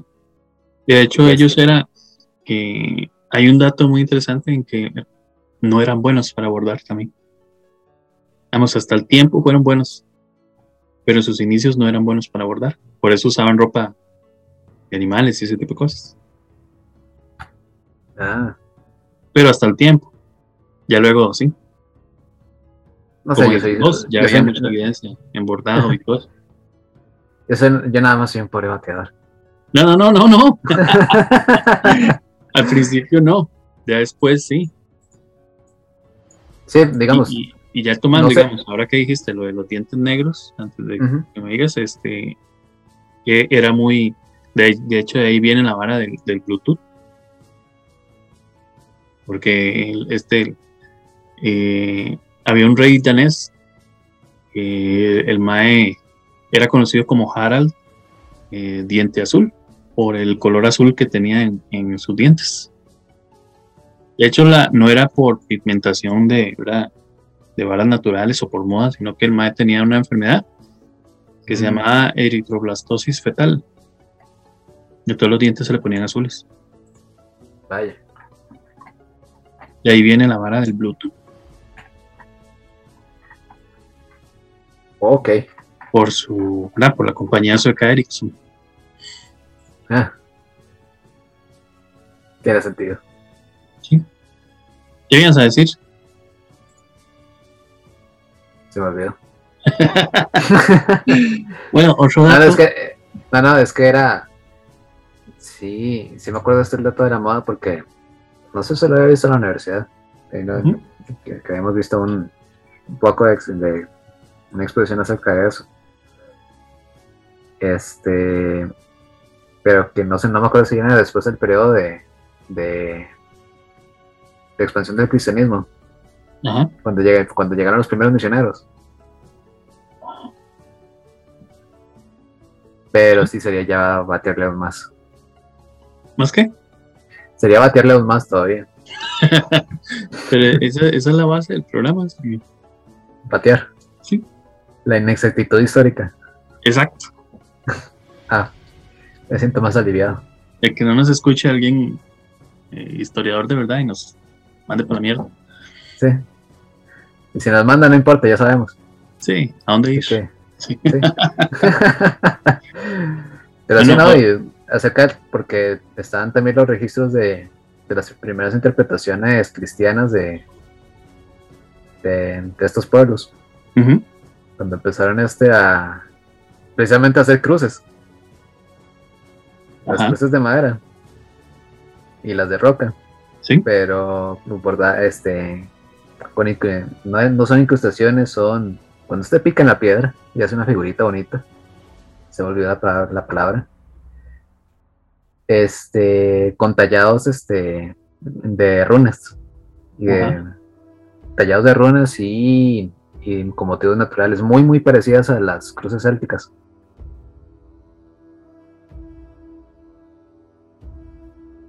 Ese, Ese era mi aporte. ese dato no lo conocía. Sí, sí.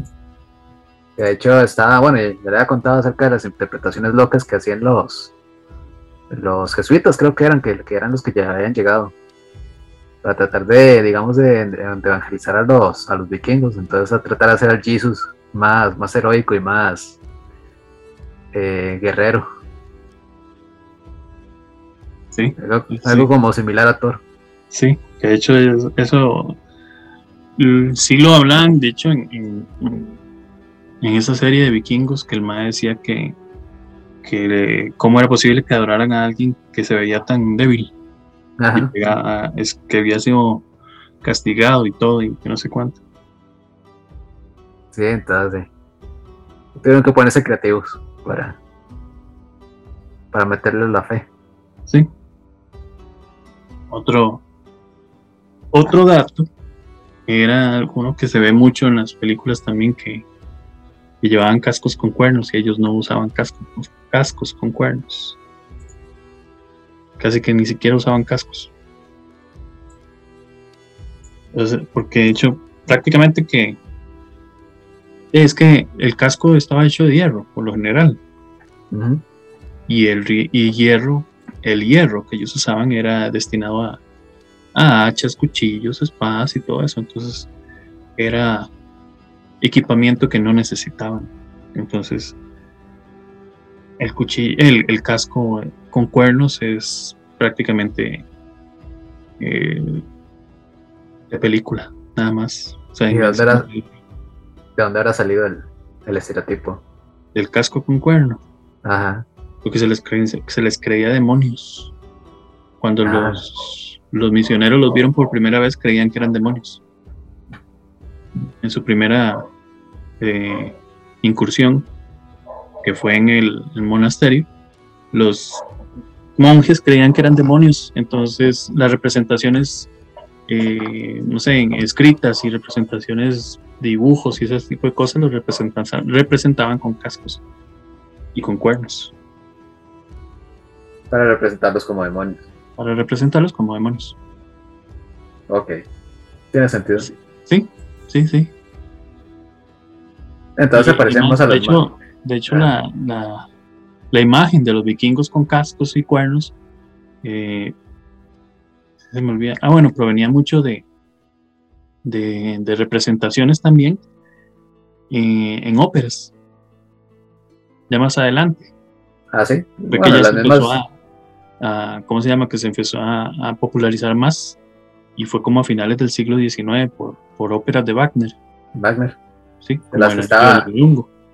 De las que era un. Un ñoño fiebre Hitler. Exacto. Y, se- y usaban eso. eh, la mayoría usaban esa, esa representación con cascos y cuernos y toda esa vara, que en realidad eran muy poco prácticos en combate. Pero la mayoría de las, bueno, con obras como El Anillo del Nibelungo, todos venían, cuando eran representados en óperas, eran con, con cascos. Eh, inclusive las Valquirias también. Sí, las Valquirias también. Sí, sí. Entonces, prácticamente esa era la idea de por qué usaban o se representaba de esa manera. Digamos que eran más como más, más similares a los guerreros celtas. Sí. Sea, la utilización de maderas en, en los escudos. Solamente que tal vez el, el guerrero celta estaba más desvestido que el vikingo. De hecho, habían unos que se drogaban para pelear. Entonces peleaban desnudos. Sí, sí, sí. No, de hecho, este, eh, ahí es bien conocido entre, las, entre los conflictos o los varios conflictos que tuvieron las, las avanzadas romanas con los sajones. Entonces los mismos, los, mismos historiadores describían que estos tipos estaban locos y andaban desnudos con armas. gritando, gritando como locos, embistiéndose contra los, los bien formados este, escuadrones de, romanos. De hecho, de ahí viene el libro que habíamos hablado para... Que, ay, se me olvidó el nombre de, ese libro, man. El que leía Emrich Himmler. Emrich Himmler, ay, ¿cuál? él leía un libro que hablaba sobre, sobre los, los pueblos bárbaros. Que hablaba prácticamente sobre esos descendientes de vikingos que eran normandos y que eran eh, ay, que eran los descendientes de los germanos. Germania era como se llamaba el libro. Germania. El libro Germania hablaba sobre los germanos. Y entonces se supone que el libro hablaba maravillas al principio de los hermanos. Entonces ellos creían, Heinrich Himmler, que era el segundo al mando de, de, Hitler, el creía que los alemanes eran descendientes de los hermanos, de esos hermanos en específico, de los cuales se hablaba que eran altísimos, grandísimos, de ojos claros, machos, brutales en las guerras y esto y lo otro, pero no siguió continuando. Se dice la historia que no siguió continuando leyendo el libro, no continuó, sigue leyendo el libro. Y el libro hablaba de, pestes de los hermanos, hablaba cosas de sus rituales, de, de su mala higiene, hablaba un montón de cosas, pero él siguió solo en, que eran altos, rubios y, y, que en la guerra eran formidables. Cuéntanos, ya hemos hablado antes que todo esto se veía se veía todo el, todo el hype del movimiento Volkish, con todo el romanticismo del, del, paganismo germánico. Entonces, toda, toda la idea romántica de, Wagner y, de Percival y de los cuentos de, y otros cuentos, pues se quedan con la mitología, con lo bonito y, y con eso se hypean, se dan durísimo en la, en la cabeza con la idea de que ellos eran descendientes de esa idea, de ese cuento de hadas, de ese cómic. Yo hablando ahora de los normandos, eh, hay un, personaje que siempre me llamó mucho la atención en esa serie también de vikingos. Se hablo mucho de ella porque tiene muchas referencias. Pero digamos, en esa serie de vikingos había un personaje que se llamaba Rolo. Eh, se escribía Rollo. Digamos, el, personaje real eh, se le llamaba Rolo el Caminante. Pero el maestro se llamaba Rolf Ganger. El asunto es que, digamos, los normandos, los normandos, eh, digamos, el nombre normando significa hombre del norte. El asunto es que ellos eran vikingos que se habían establecido en, en la desembocadura del río Sena. Gracias a que eh, este Mae, eh, Rolf Ganger, había hecho un tratado con el rey franco Carlos III. De hecho, el tratado especificaba que ellos se podían quedar ahí, en la, desembocadura del río Sena. Y ese río, esa desembocadura, desembocadura del río Sena conducía hasta París. El asunto interesante es que este Rolo participó en el saqueo de París del, de 885. Eh, él había sido partícipe del grupo de vikingos que saqueó eh, París, que de hecho en la serie se representa eh, en esa misma forma. Eso era. Ay, todavía era periodo romano. Eh, ¿Cuál? ¿En la inversión a París? No, estamos hablando del 885. Sí, ya ahí, ya ahí no es tanto. Ya, ahí más bien estamos hablando casi. Eh, no sé, no sé qué periodo. Es que, es que acuérdense, digamos que o sea, mucha gente me en periodo romano en la parte, la parte antes y después de, bueno, en la vida de, la supuesta vida de Jesús, ¿verdad? Pero no, sea, después de los acontecimientos de Jesús, sucedieron varios siglos de, decadencia hasta que el imperio cae. ¿Ves? Y parte, de, parte de esos siglos de decadencia fueron las invasiones, este, las invasiones bárbaras. Es que vamos a ver, vamos a ver. Eh, digamos, lo que es el, el, imperio romano en Europa, digamos, todo lo que es el imperio romano en Europa, eh, terminó en el 476 después de Cristo. Ah, sí, muy posterior entonces. Sí, ya 476 después de Cristo.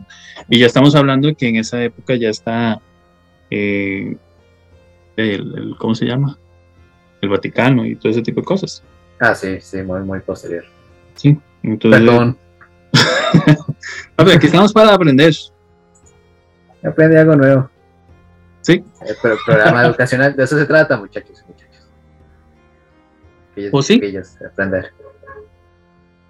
Sí, porque de hecho, ah, lo que no me acuerdo, sé, eh, no sé cómo se llama, cómo se llamaría, es que digamos, eh, eh, para lo que es el 800 y resto ya estaba, ya había pasado la época de, de Carlos Magno. Y Carlos Magno representa mucho esa parte, digamos, la Edad Media, la Edad Media siento que es, está representada aquí, porque en realidad la Edad Media es del 500 hasta el 1500, después de Cristo. Y ya luego entró la ilustración y todo ese tipo de cosas. No, no inclusive yo no sé, porque digamos en siglo siglo XV, que es 1400, ya era, ya era periodo de renacimiento. Sí, sí, ya empezaba. Entonces, digamos, ahí donde estamos hablando ahorita es... es, el pleno, de plena edad media, sí, obvio. Sí. Tiene razón. Tiene toda la razón, estimado. Sí, señora. sí, más que todo, eh, la edad media termina con casi que la, la descubrimiento de América en 1492 y todas esas cosas. Pues yo diría que antes, porque en 2400 y ya estaba este es que digamos. Inclusive señales del, del, renacimiento, o sea, las, las, cuestiones del, de las obras de arte, que es lo que más, más eh, ejemplifica. Más ejemplifica la, sí, los sistemas de, de, de, de patronaje, como, como, la familia Medici y todo esto. Sí, sí, pero es que digamos, la, la edad moderna, que es la que sigue, la edad media, es la que anda en entre 1400 y algo y a 1789 más o menos. Sí, tenía que más o menos, porque ya de, ya de 1789 en la actualidad es lo que estamos ahorita, la edad contemporánea.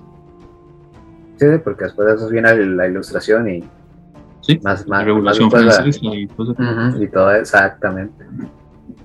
El caso fue que eh, estos descendientes del rol en esas épocas lo que hicieron fue ampliar el territorio y, le arrebataron a, Francia un, ducado y, entonces empezaron a, a, crear todavía más lo que significaba eh, la Casa de Normandía. que alcanzó de hecho su máximo esplendor en 1066, cuando eh, existió un personaje que se llamaba Guillermo I el Conquistador. De hecho, él fue eh, ¿cómo se llama? Fue la inspiración de este Mae. Fue una de las inspiraciones de, de R.R. Martin. ¿Ah, serio? Para crear a quién? es que eso es lo que no me acuerdo el nombre del. ¿A cuál, de, los de Game of Thrones? Sí, no me acuerdo el nombre del personaje. Pero ahí, si, si quieren buscarlo. El que era rey del. del de esta tierra helada, del, el este, donde, donde el padre de John. Es que digamos, Guillermo, Guillermo el Conquistador lo que hizo fue reclamar el trono de, trono de Inglaterra y invadiéndola. Se convirtió en rey y lo que hizo fue eh, que sus descendientes perpetuaron eh, aún más todo eso, gobernando prácticamente hasta 1135. se, parece mucho a se parece mucho a los Lannister entonces. Sí, sí, sí, sí, sí. Lo único es que no me acuerdo en cuál fue el específico que era, pero sí. Y ahora tomamos la parte de, ya para ir entrando en finales, la idea de que, bueno, la idea, el hecho de que ellos visitaron América 500 años antes que Colón.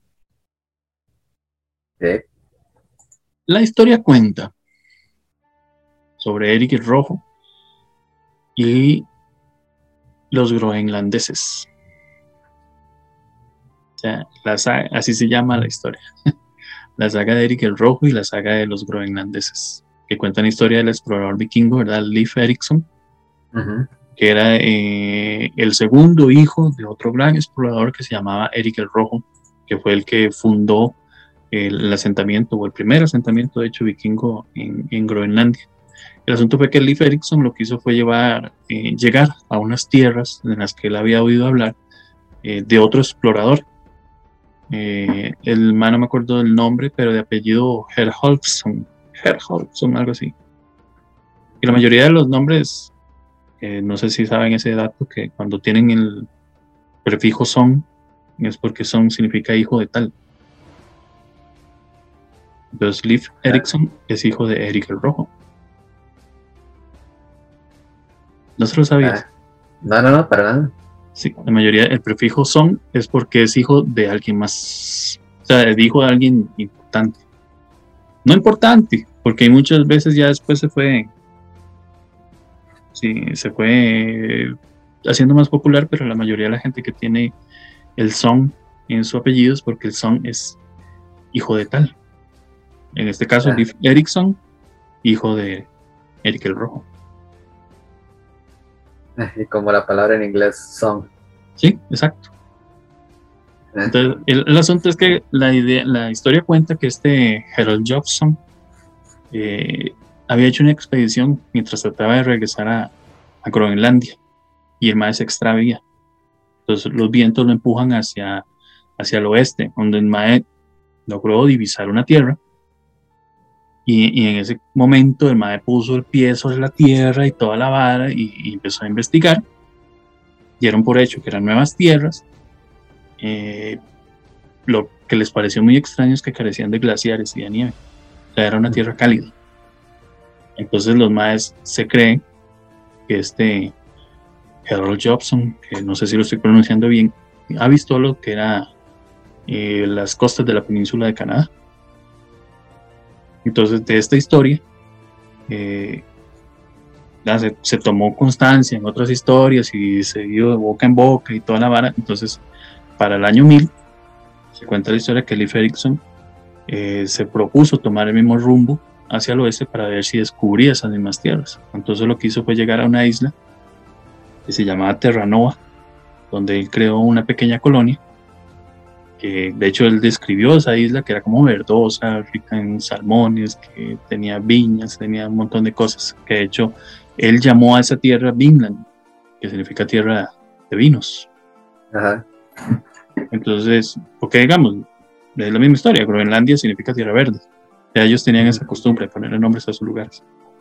Entonces, de hecho, se dice que eh, se cuenta que los arqueólogos eh, unos arqueólogos, que ahorita no recuerdo el nombre, descubrieron en ese asentamiento o descubrieron restos de un asentamiento vikingo en ese norte de la isla de Terranova. O sea, el asentamiento tiene un nombre en francés muy extraño, que es como Lance Aux Meadows o no sé qué.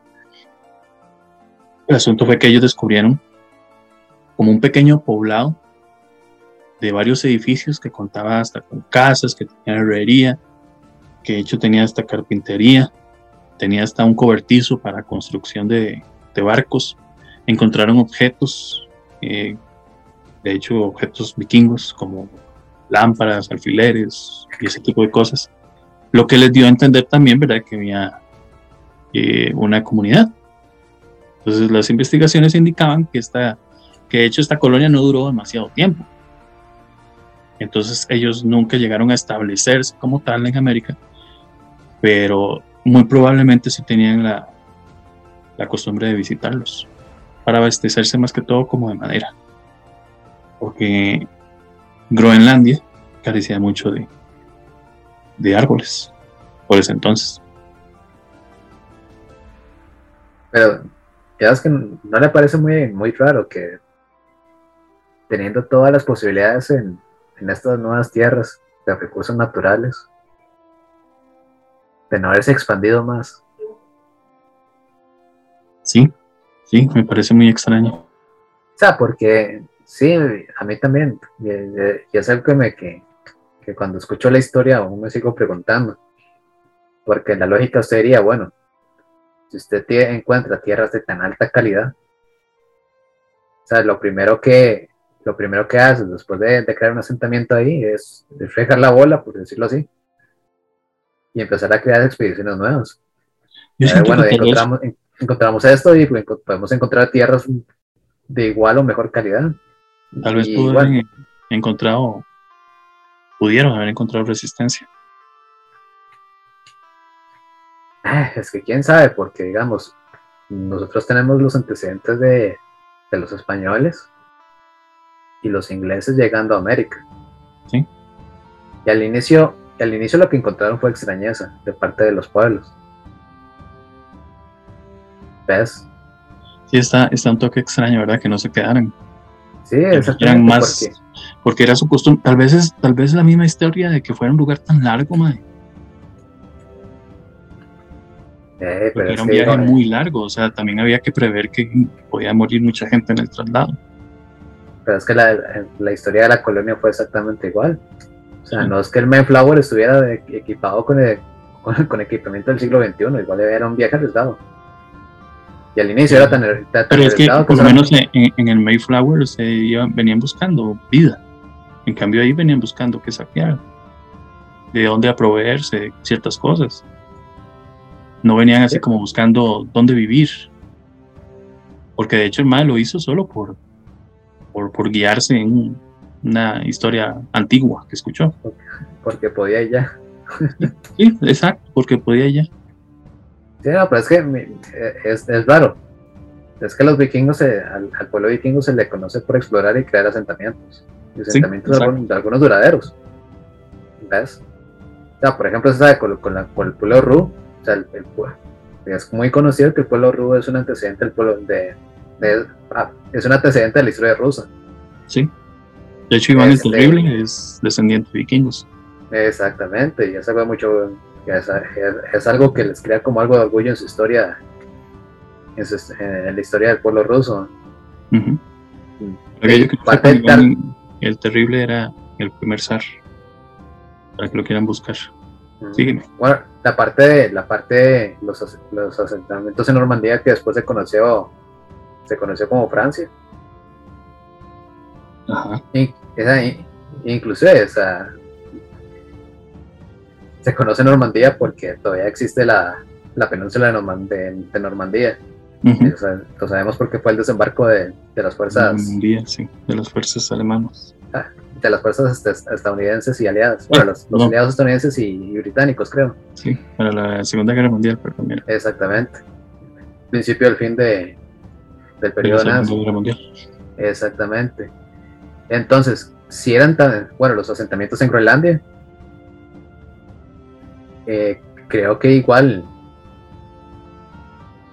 Eh, sí, porque ya, empezó a mezclar también con, la parte celta, que también fueron, fueron un, pueblo, un, pueblo, que se expandió y que, creó asentamientos. Pero es que no has pensado tal vez que, digamos, vamos a ver, en lo que yo... mi, punto es este, perdona, mi punto es este, o sea, si, si, eran tan buenos explorando y creando asentamientos, ¿por qué no perduraron en ese? Es que eso es lo que... A pesar de la distancia sí, tienes toda la razón. Pero también había que pensar en que, digamos, eh, eh, se dice, de hecho, también que, los vikingos casi estuvieron a punto de crear un imperio. Sí. digamos, se había dicho que se, gobernaron Dinamarca, Noruega, Inglaterra, territorios del sur de Suecia. Entonces, no sé si, si tal vez el hecho de que estuviera tan largo América de su propio intento, porque de hecho casi que todo eso fue en épocas de, del mil, 1040, entonces no sé si, si también eso afectaba mucho. Estamos hablando de que Leif Erikson viajó en mil, en el año mil, y digamos, eh, había un rey que se llamaba eh, el rey Canuto, así como suena de feo. el, el rey Canuto, él fue, hecho, el, que estuvo cerca de convertirse en emperador vikingo. Entonces él lo que hizo fue eh, heredarle a sus hijos todos esos lugares. Entonces no sé si también el tener un imperio tan cerca o el tener una idea tan cerca de algo más grande que una sola simple y pequeña colonización lo llevó a, a no querer quedarse esperando tal vez algo más grande. O sea, eh, eso está, está muy, serio, sí. Sí, está muy extraño. Está muy extraño. Porque yo insisto en el punto, si, si al menos fuera un territorio inhóspito, bueno, América era un territorio, un inhóspito, ahí corrijo. Si fuera un territorio tan áspero para vivir, como las tierras del norte a las que ellos estaban acostumbrados, yo sí, la, la parte de establecer una colonia y, y que florezca a los asentamientos más grandes está bien. Es, eh, hay factores que, que impiden aún más ese, esa parte, esa posibilidad. Pero es que estamos hablando de una tierra rica en recursos. ¿Ves? Y desconozco inclusive si, si, los habitantes tuvieron, si los habitantes originales de esas tierras tuvieron contacto con ellos. Pero digo, o sea, si, si vos tenías las posibilidades de, tierras tan ricas, ¿por qué dejarlas? O sea, y ni siquiera fue por, por distancia, porque si entiendo, por ejemplo, en pueblos de la Polinesia, que se entiende que la Polinesia es un grupito de islas, muy, algunas muy alejadas de otras, entonces no se sabía al inicio por qué, por qué carajos había gente en esas islas, cuando se empezaron a explorar. Y es que los, los, los, ascendentes de los polinesios viajaron a distancia enorme, sin, igual con navegación estelar, pero eran pueblos, pueblos indígenas. O sea, y, y se asentaron ahí, al, al riesgo de que, que, ellos tenían de no, tener que encontrar inclusive tierras en donde, en donde asentarse en el momento de viajar. su viaje sí fue de riesgo. Bueno, todos, todos los viajes son de, son de riesgo, ahí corrijo. Pero ellos se quedaron y florecieron ahí, en esas islas, y se, y se, y se aventuraron a explorar más y colonizaron más islas. ¿Ves? Entonces, varios de los pueblos de las Polinesias se, o el origen de los pueblos de las Polinesias se, se originan gracias a esos viajes. Entonces, ¿por qué los, los, los vikingos no pudieron ahí? Sí, de hecho, hay que investigar un poquito más, tal vez. Y podemos encontrar una respuesta a eso. Muy, muy, muy curioso. Al menos es curioso el, tema. Y para ir cerrando el tema, hay puntos específicos en los que tal vez voy a hacer un poco más rápido, como el hecho de que también dieron eh, o crearon ciertas palabras del inglés y ciertas palabras de, digamos, como ahorita que estábamos hablando de la tecnología náutica que tenían. De hecho, muchas de las palabras en náutica en la náutica, como es abordar, como babor, como estribor, como flota, como todos esos vienen de los aportes en la lengua vikinga. Así como, como palabras como club, esquí, equipar, eh, saga, runas, eh, o palabras en inglés, eh, como bang, el de disparo, B-A-N-G, Crash, Smash son palabras que provienen de la lengua vikinga, así como otras palabras como ira, secuestro, plagiar, gritar, golpe, masacre, sucio, despiadado, miedo, furia, todas esas son palabras que vienen de esta lengua, o sea que nos aportaron muchísimas cosas. Y también tenían una creencia me llamó mucho la atención, que era la creencia de que el primer hombre y la primera mujer habían nacido del sudor de la axila de un gigante. Y algo que les había dicho, ¿verdad? Que creían que el cielo estaba sujetado por cuatro duendes, que eran los norte, sureste y oeste. Y para cerrar más o menos, eh, hay que hablar un poquito sobre los vikingos más famosos de la historia. En este caso hay que empezar por Ragnar Lothbrok, he hablado toda la, todo el capítulo de la serie de vikingos y no voy a hablar de Ragnar. Ragnar Lothbrok era el, eh, de hecho, el principal, el protagonista principal de la serie de vikingos y hay una historia que se le aparentaba, em, aparentaba, emparentaba con Odín. Se decía que era hijo de Odín. Que, bueno, era uno de los guerreros vikingos más poderosos, uno de los reyes nórdicos más legendarios. Eh, destacaba mucho por, por la sed de batalla que tenía eh, de hecho, fue el que de los que participó en saqueos en las costas bretonas o así, de hecho sitió París también. Llegó a tener 12 hijos. De hecho, muchos salen en la, serie. Eh, aunque creo que Ivar no era hijo de él, sino que era otro protagonista en aparte. Bueno, es que vos tenés que ver esa serie. Sí, sí, definitivamente. Y, la muerte de, no te voy a decir cómo, pero la muerte eh, de Ragnar en la serie eh, se supone que sí es un poco apegada a la historia. En serio. Sí. Y ahí saltamos a lo que era la Gerta, que la Gerta era la, esposa de Ragnar Lodbrok, también sale en la serie, y era una de las guerreras vikingas más conocidas y legendarias de todos los tiempos. De hecho, se ha puesto en duda mucho por historiadores si existió o no existió. Pero sí cuenta la historia de que cuando se separó de Ragnar, porque se divorciaron, eh, hubo varios hijos con él, obviamente, pero la Gerta lo que hizo fue decidió, decidir eh, saquear Inglaterra. Y se convirtió en condesa después de matar a su nuevo marido. Era una de Uno muy famoso, Eric el Rojo que es uno de los personajes vikingos más conocidos e importantes de, de esta saga.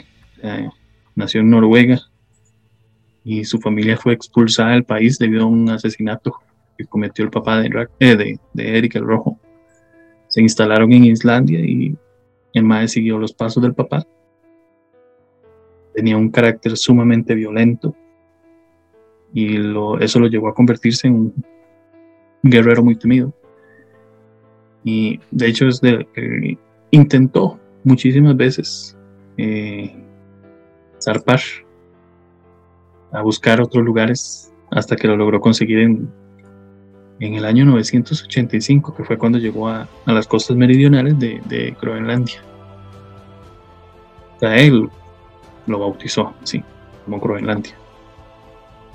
Y hay varios, Leif Erikson, que es el, el hijo, uno de los tantos hijos de Eric el Rojo, y es el que estábamos hablando ahora, que prácticamente descubrió América. Eh, hay un personaje que se llama Björn Ragnarsson, que es lo que te digo. ¿Ves el nombre? El apellido. Ragnarsson es hijo de Ragnar. Este mae era hijo de Ragnar. Era conocido como brazo, brazo de hierro, porque mae tenía muchas habilidades en el campo de batalla. Era hijo de Ragnar y de Aslauk, que la, en la película sale que es hijo de, de Ragnar, en una serie, que es hijo de Ragnar y de la Gerta, pero en teoría cuenta la historia que es hijo de Ragnar y de Aslaug, que era la segunda mujer de Ragnar. El Mae invadió y conquistó eh, regiones del norte de África, la mitad de Europa, o sea, eh, extendió el poder vikingo a todos lados. De hecho, llegó a convertirse en rey de Suecia y se le considera ahorita como, como el primer miembro de una dinastía de la que provienen eh, gran parte de los reyes de Dinamarca. Este que les había dicho, ¿verdad? El rol, rollo, el caminante o rolo, eh, que es considerado como el primer duque de Normandía y inspiró al personaje este, rol, eh, que no es hermano. En la cinta en serie es hermano de Ragnar, pero en la realidad no es hermano de Ragnar. De hecho, creo que se dice que es completamente épocas diferentes. Y su nombre era porque, digamos, se, se le apellía, apodaba, perdón, eh, Rolo el Caminante porque se dice que era tan grande que ningún caballo podía transportarlo. Hay un personaje muy interesante en la serie que yo pensé que era mentira o que no existía, pero se llamaba Ragnar, Rafna, Rafna Floki Bilgertarsson. En la serie se le llama Floki. Y se sabe que, digamos, en la realidad, él llegó a ser un maestro de la navegación escandinava. Fue el, primero en llegar a Islandia en el siglo IX. Y él la historia cuenta que, era muy bueno con la fabricación de naves. Y que su nombre tiene que ver con, un cuervo, con el cuervo Floki.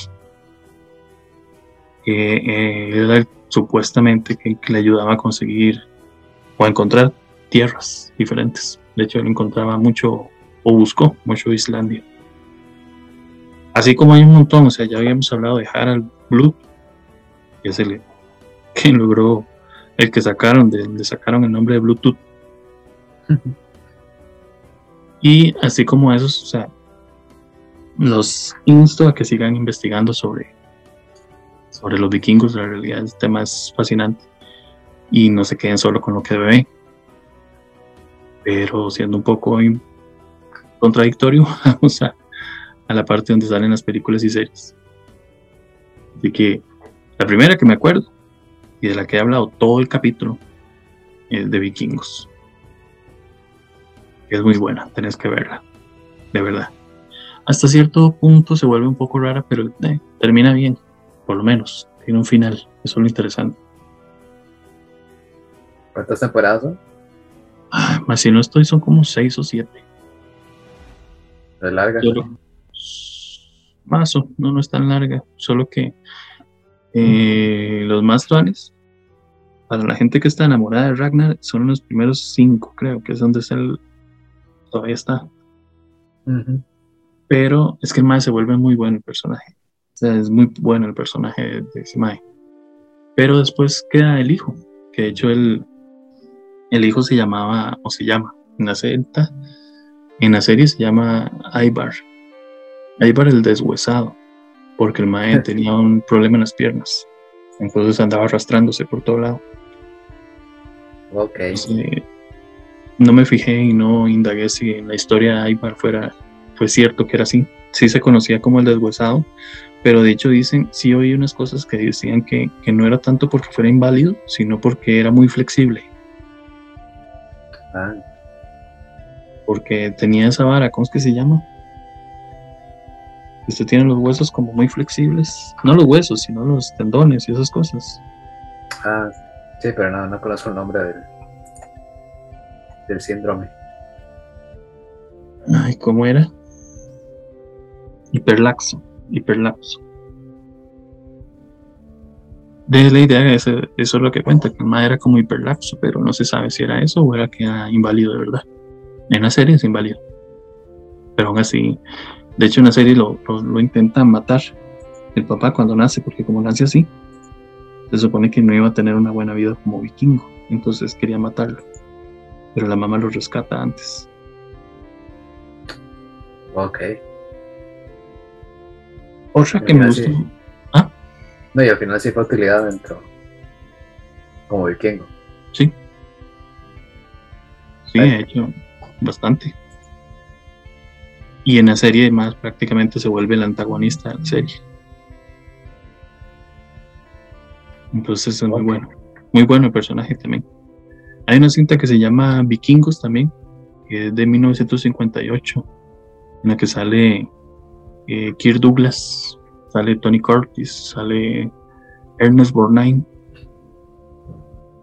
Y es muy buena, son de dos vikingos que se odian, pero los más son obligados a luchar juntos.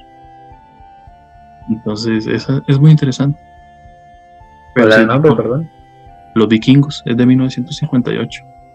Ah. un director que se llamaba, no sé si ya murió, se llamaba Richard Fletcher.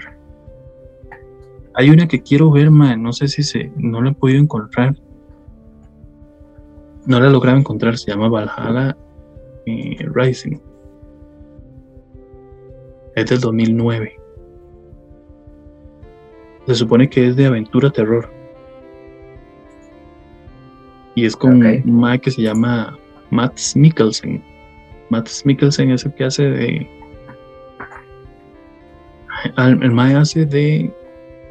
¿Cómo se llama? De Hannibal en la serie. Ajá, sí, lo ubico. Ese mae. Y el mae es eh, el protagonista. De hecho, es un, un- el mae, la historia cuenta como un guerrero que, que el mae se libra de la esclavitud y se enrola como en una expedición vikinga. Entonces en la expedición vikinga hay mucha, mucho, mucha violencia y terror y demonios y un poco de cosas. Quiero verla y no la he logrado encontrar. Pero sí me gusta cómo actúa ese Matt Mikkelsen. Ok. Otra, eh, el guerrero número 13, esa que te había dicho, es de un noble árabe que acompaña a un grupo de vikingos a defender un poblado de los ataques de unos extraños seres. Una vara rara, pero es muy buena. De hecho, sale.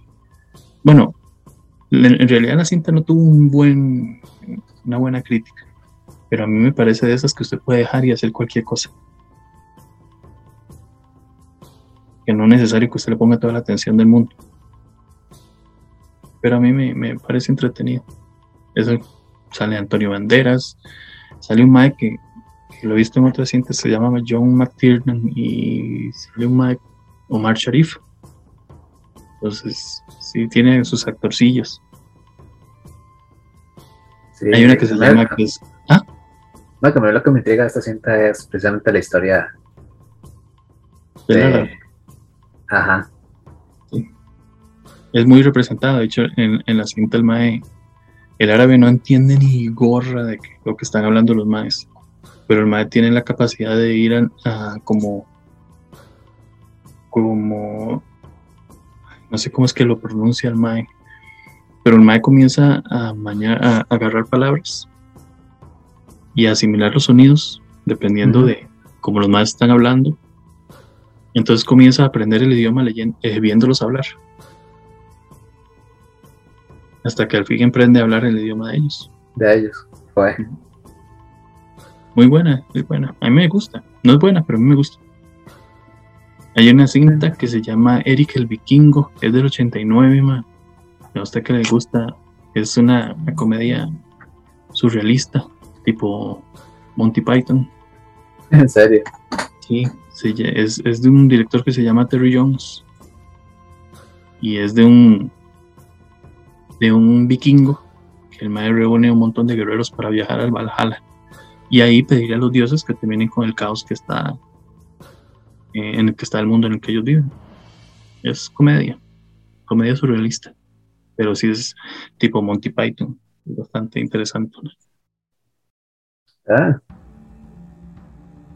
Ve interesante, de hecho. Estoy viendo Sí. algunas imágenes acá. Sí, sí. ¿No es el mismo de la misma gente de los Monty? Mm, de los Monty Python. Ajá. No, man, no me acuerdo. Veo alguna cara conocida aquí que me parece que. Sí, yo también vi unas eh, cuando vi la vara, pero no recuerdo si, si tiene alguna influencia o los productores o, o algún actor. Es que como están vestidos y todo eso cuesta un poco. mm, Sí, bueno, igual no creo. Es muy. Es que tengo una imagen aquí de uno en específico que sí me parece uno de los Monte. Está ahí.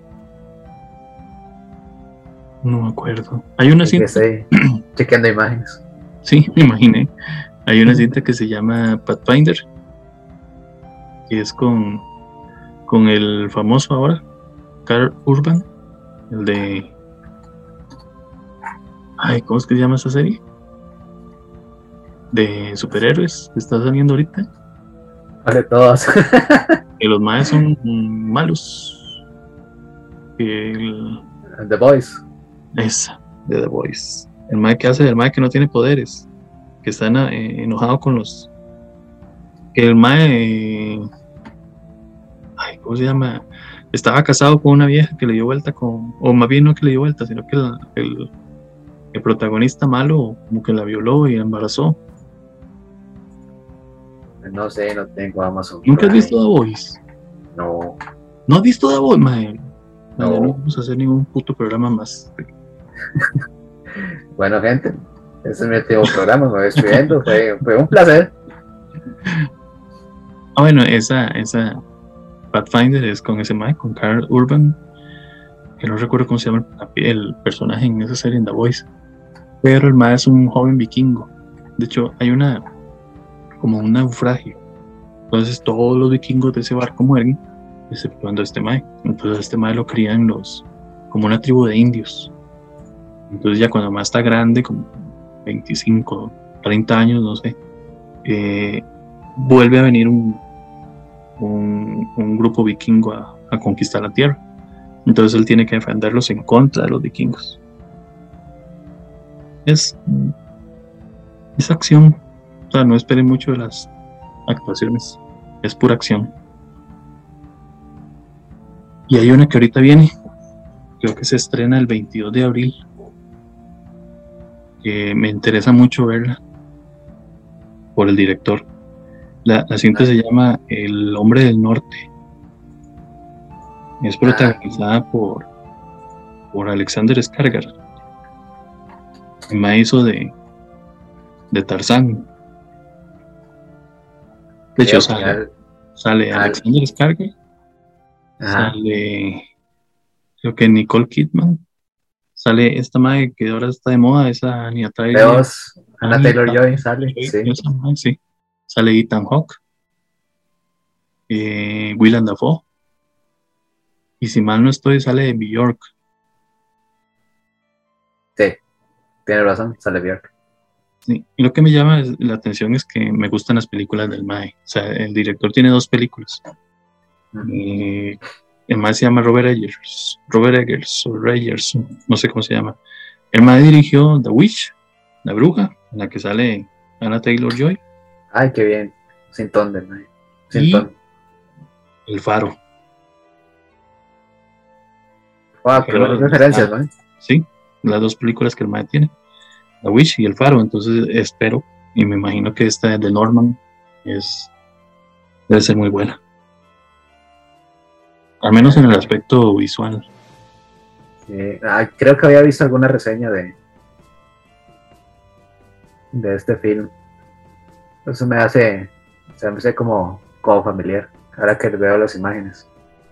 Sí. Sí, se ve muy bien. Entonces, como esos cintos que, pueden elevar el hype un poquito. Sí, sí, sí. Y se estrena el 22 de abril.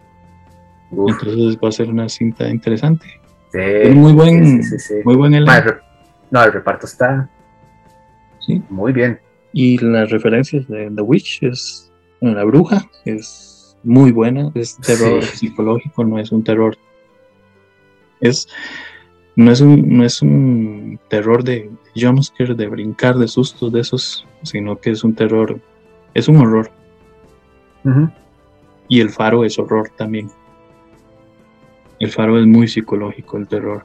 Bueno, el horror y hay cosas que usted se queda, que aparte que eh, como que las dos tienen una tendencia a, colores fríos, al menos eh, la bruja es colores fríos, todo es muy colores fríos, muy, más bien casi que en color tiene.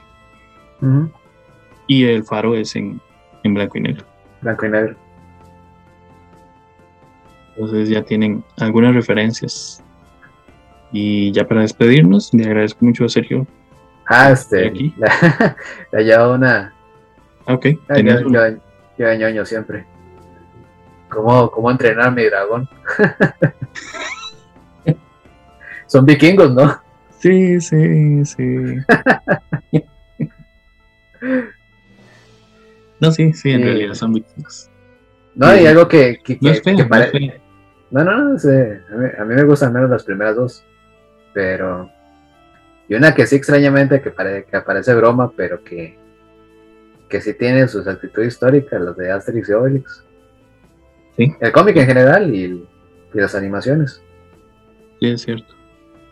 Eh, les comentaba la semana pasada que sí, este, el, creador de Asterix y Obelix sí se, sí se pulió en hacer una investigación histórica. Entonces,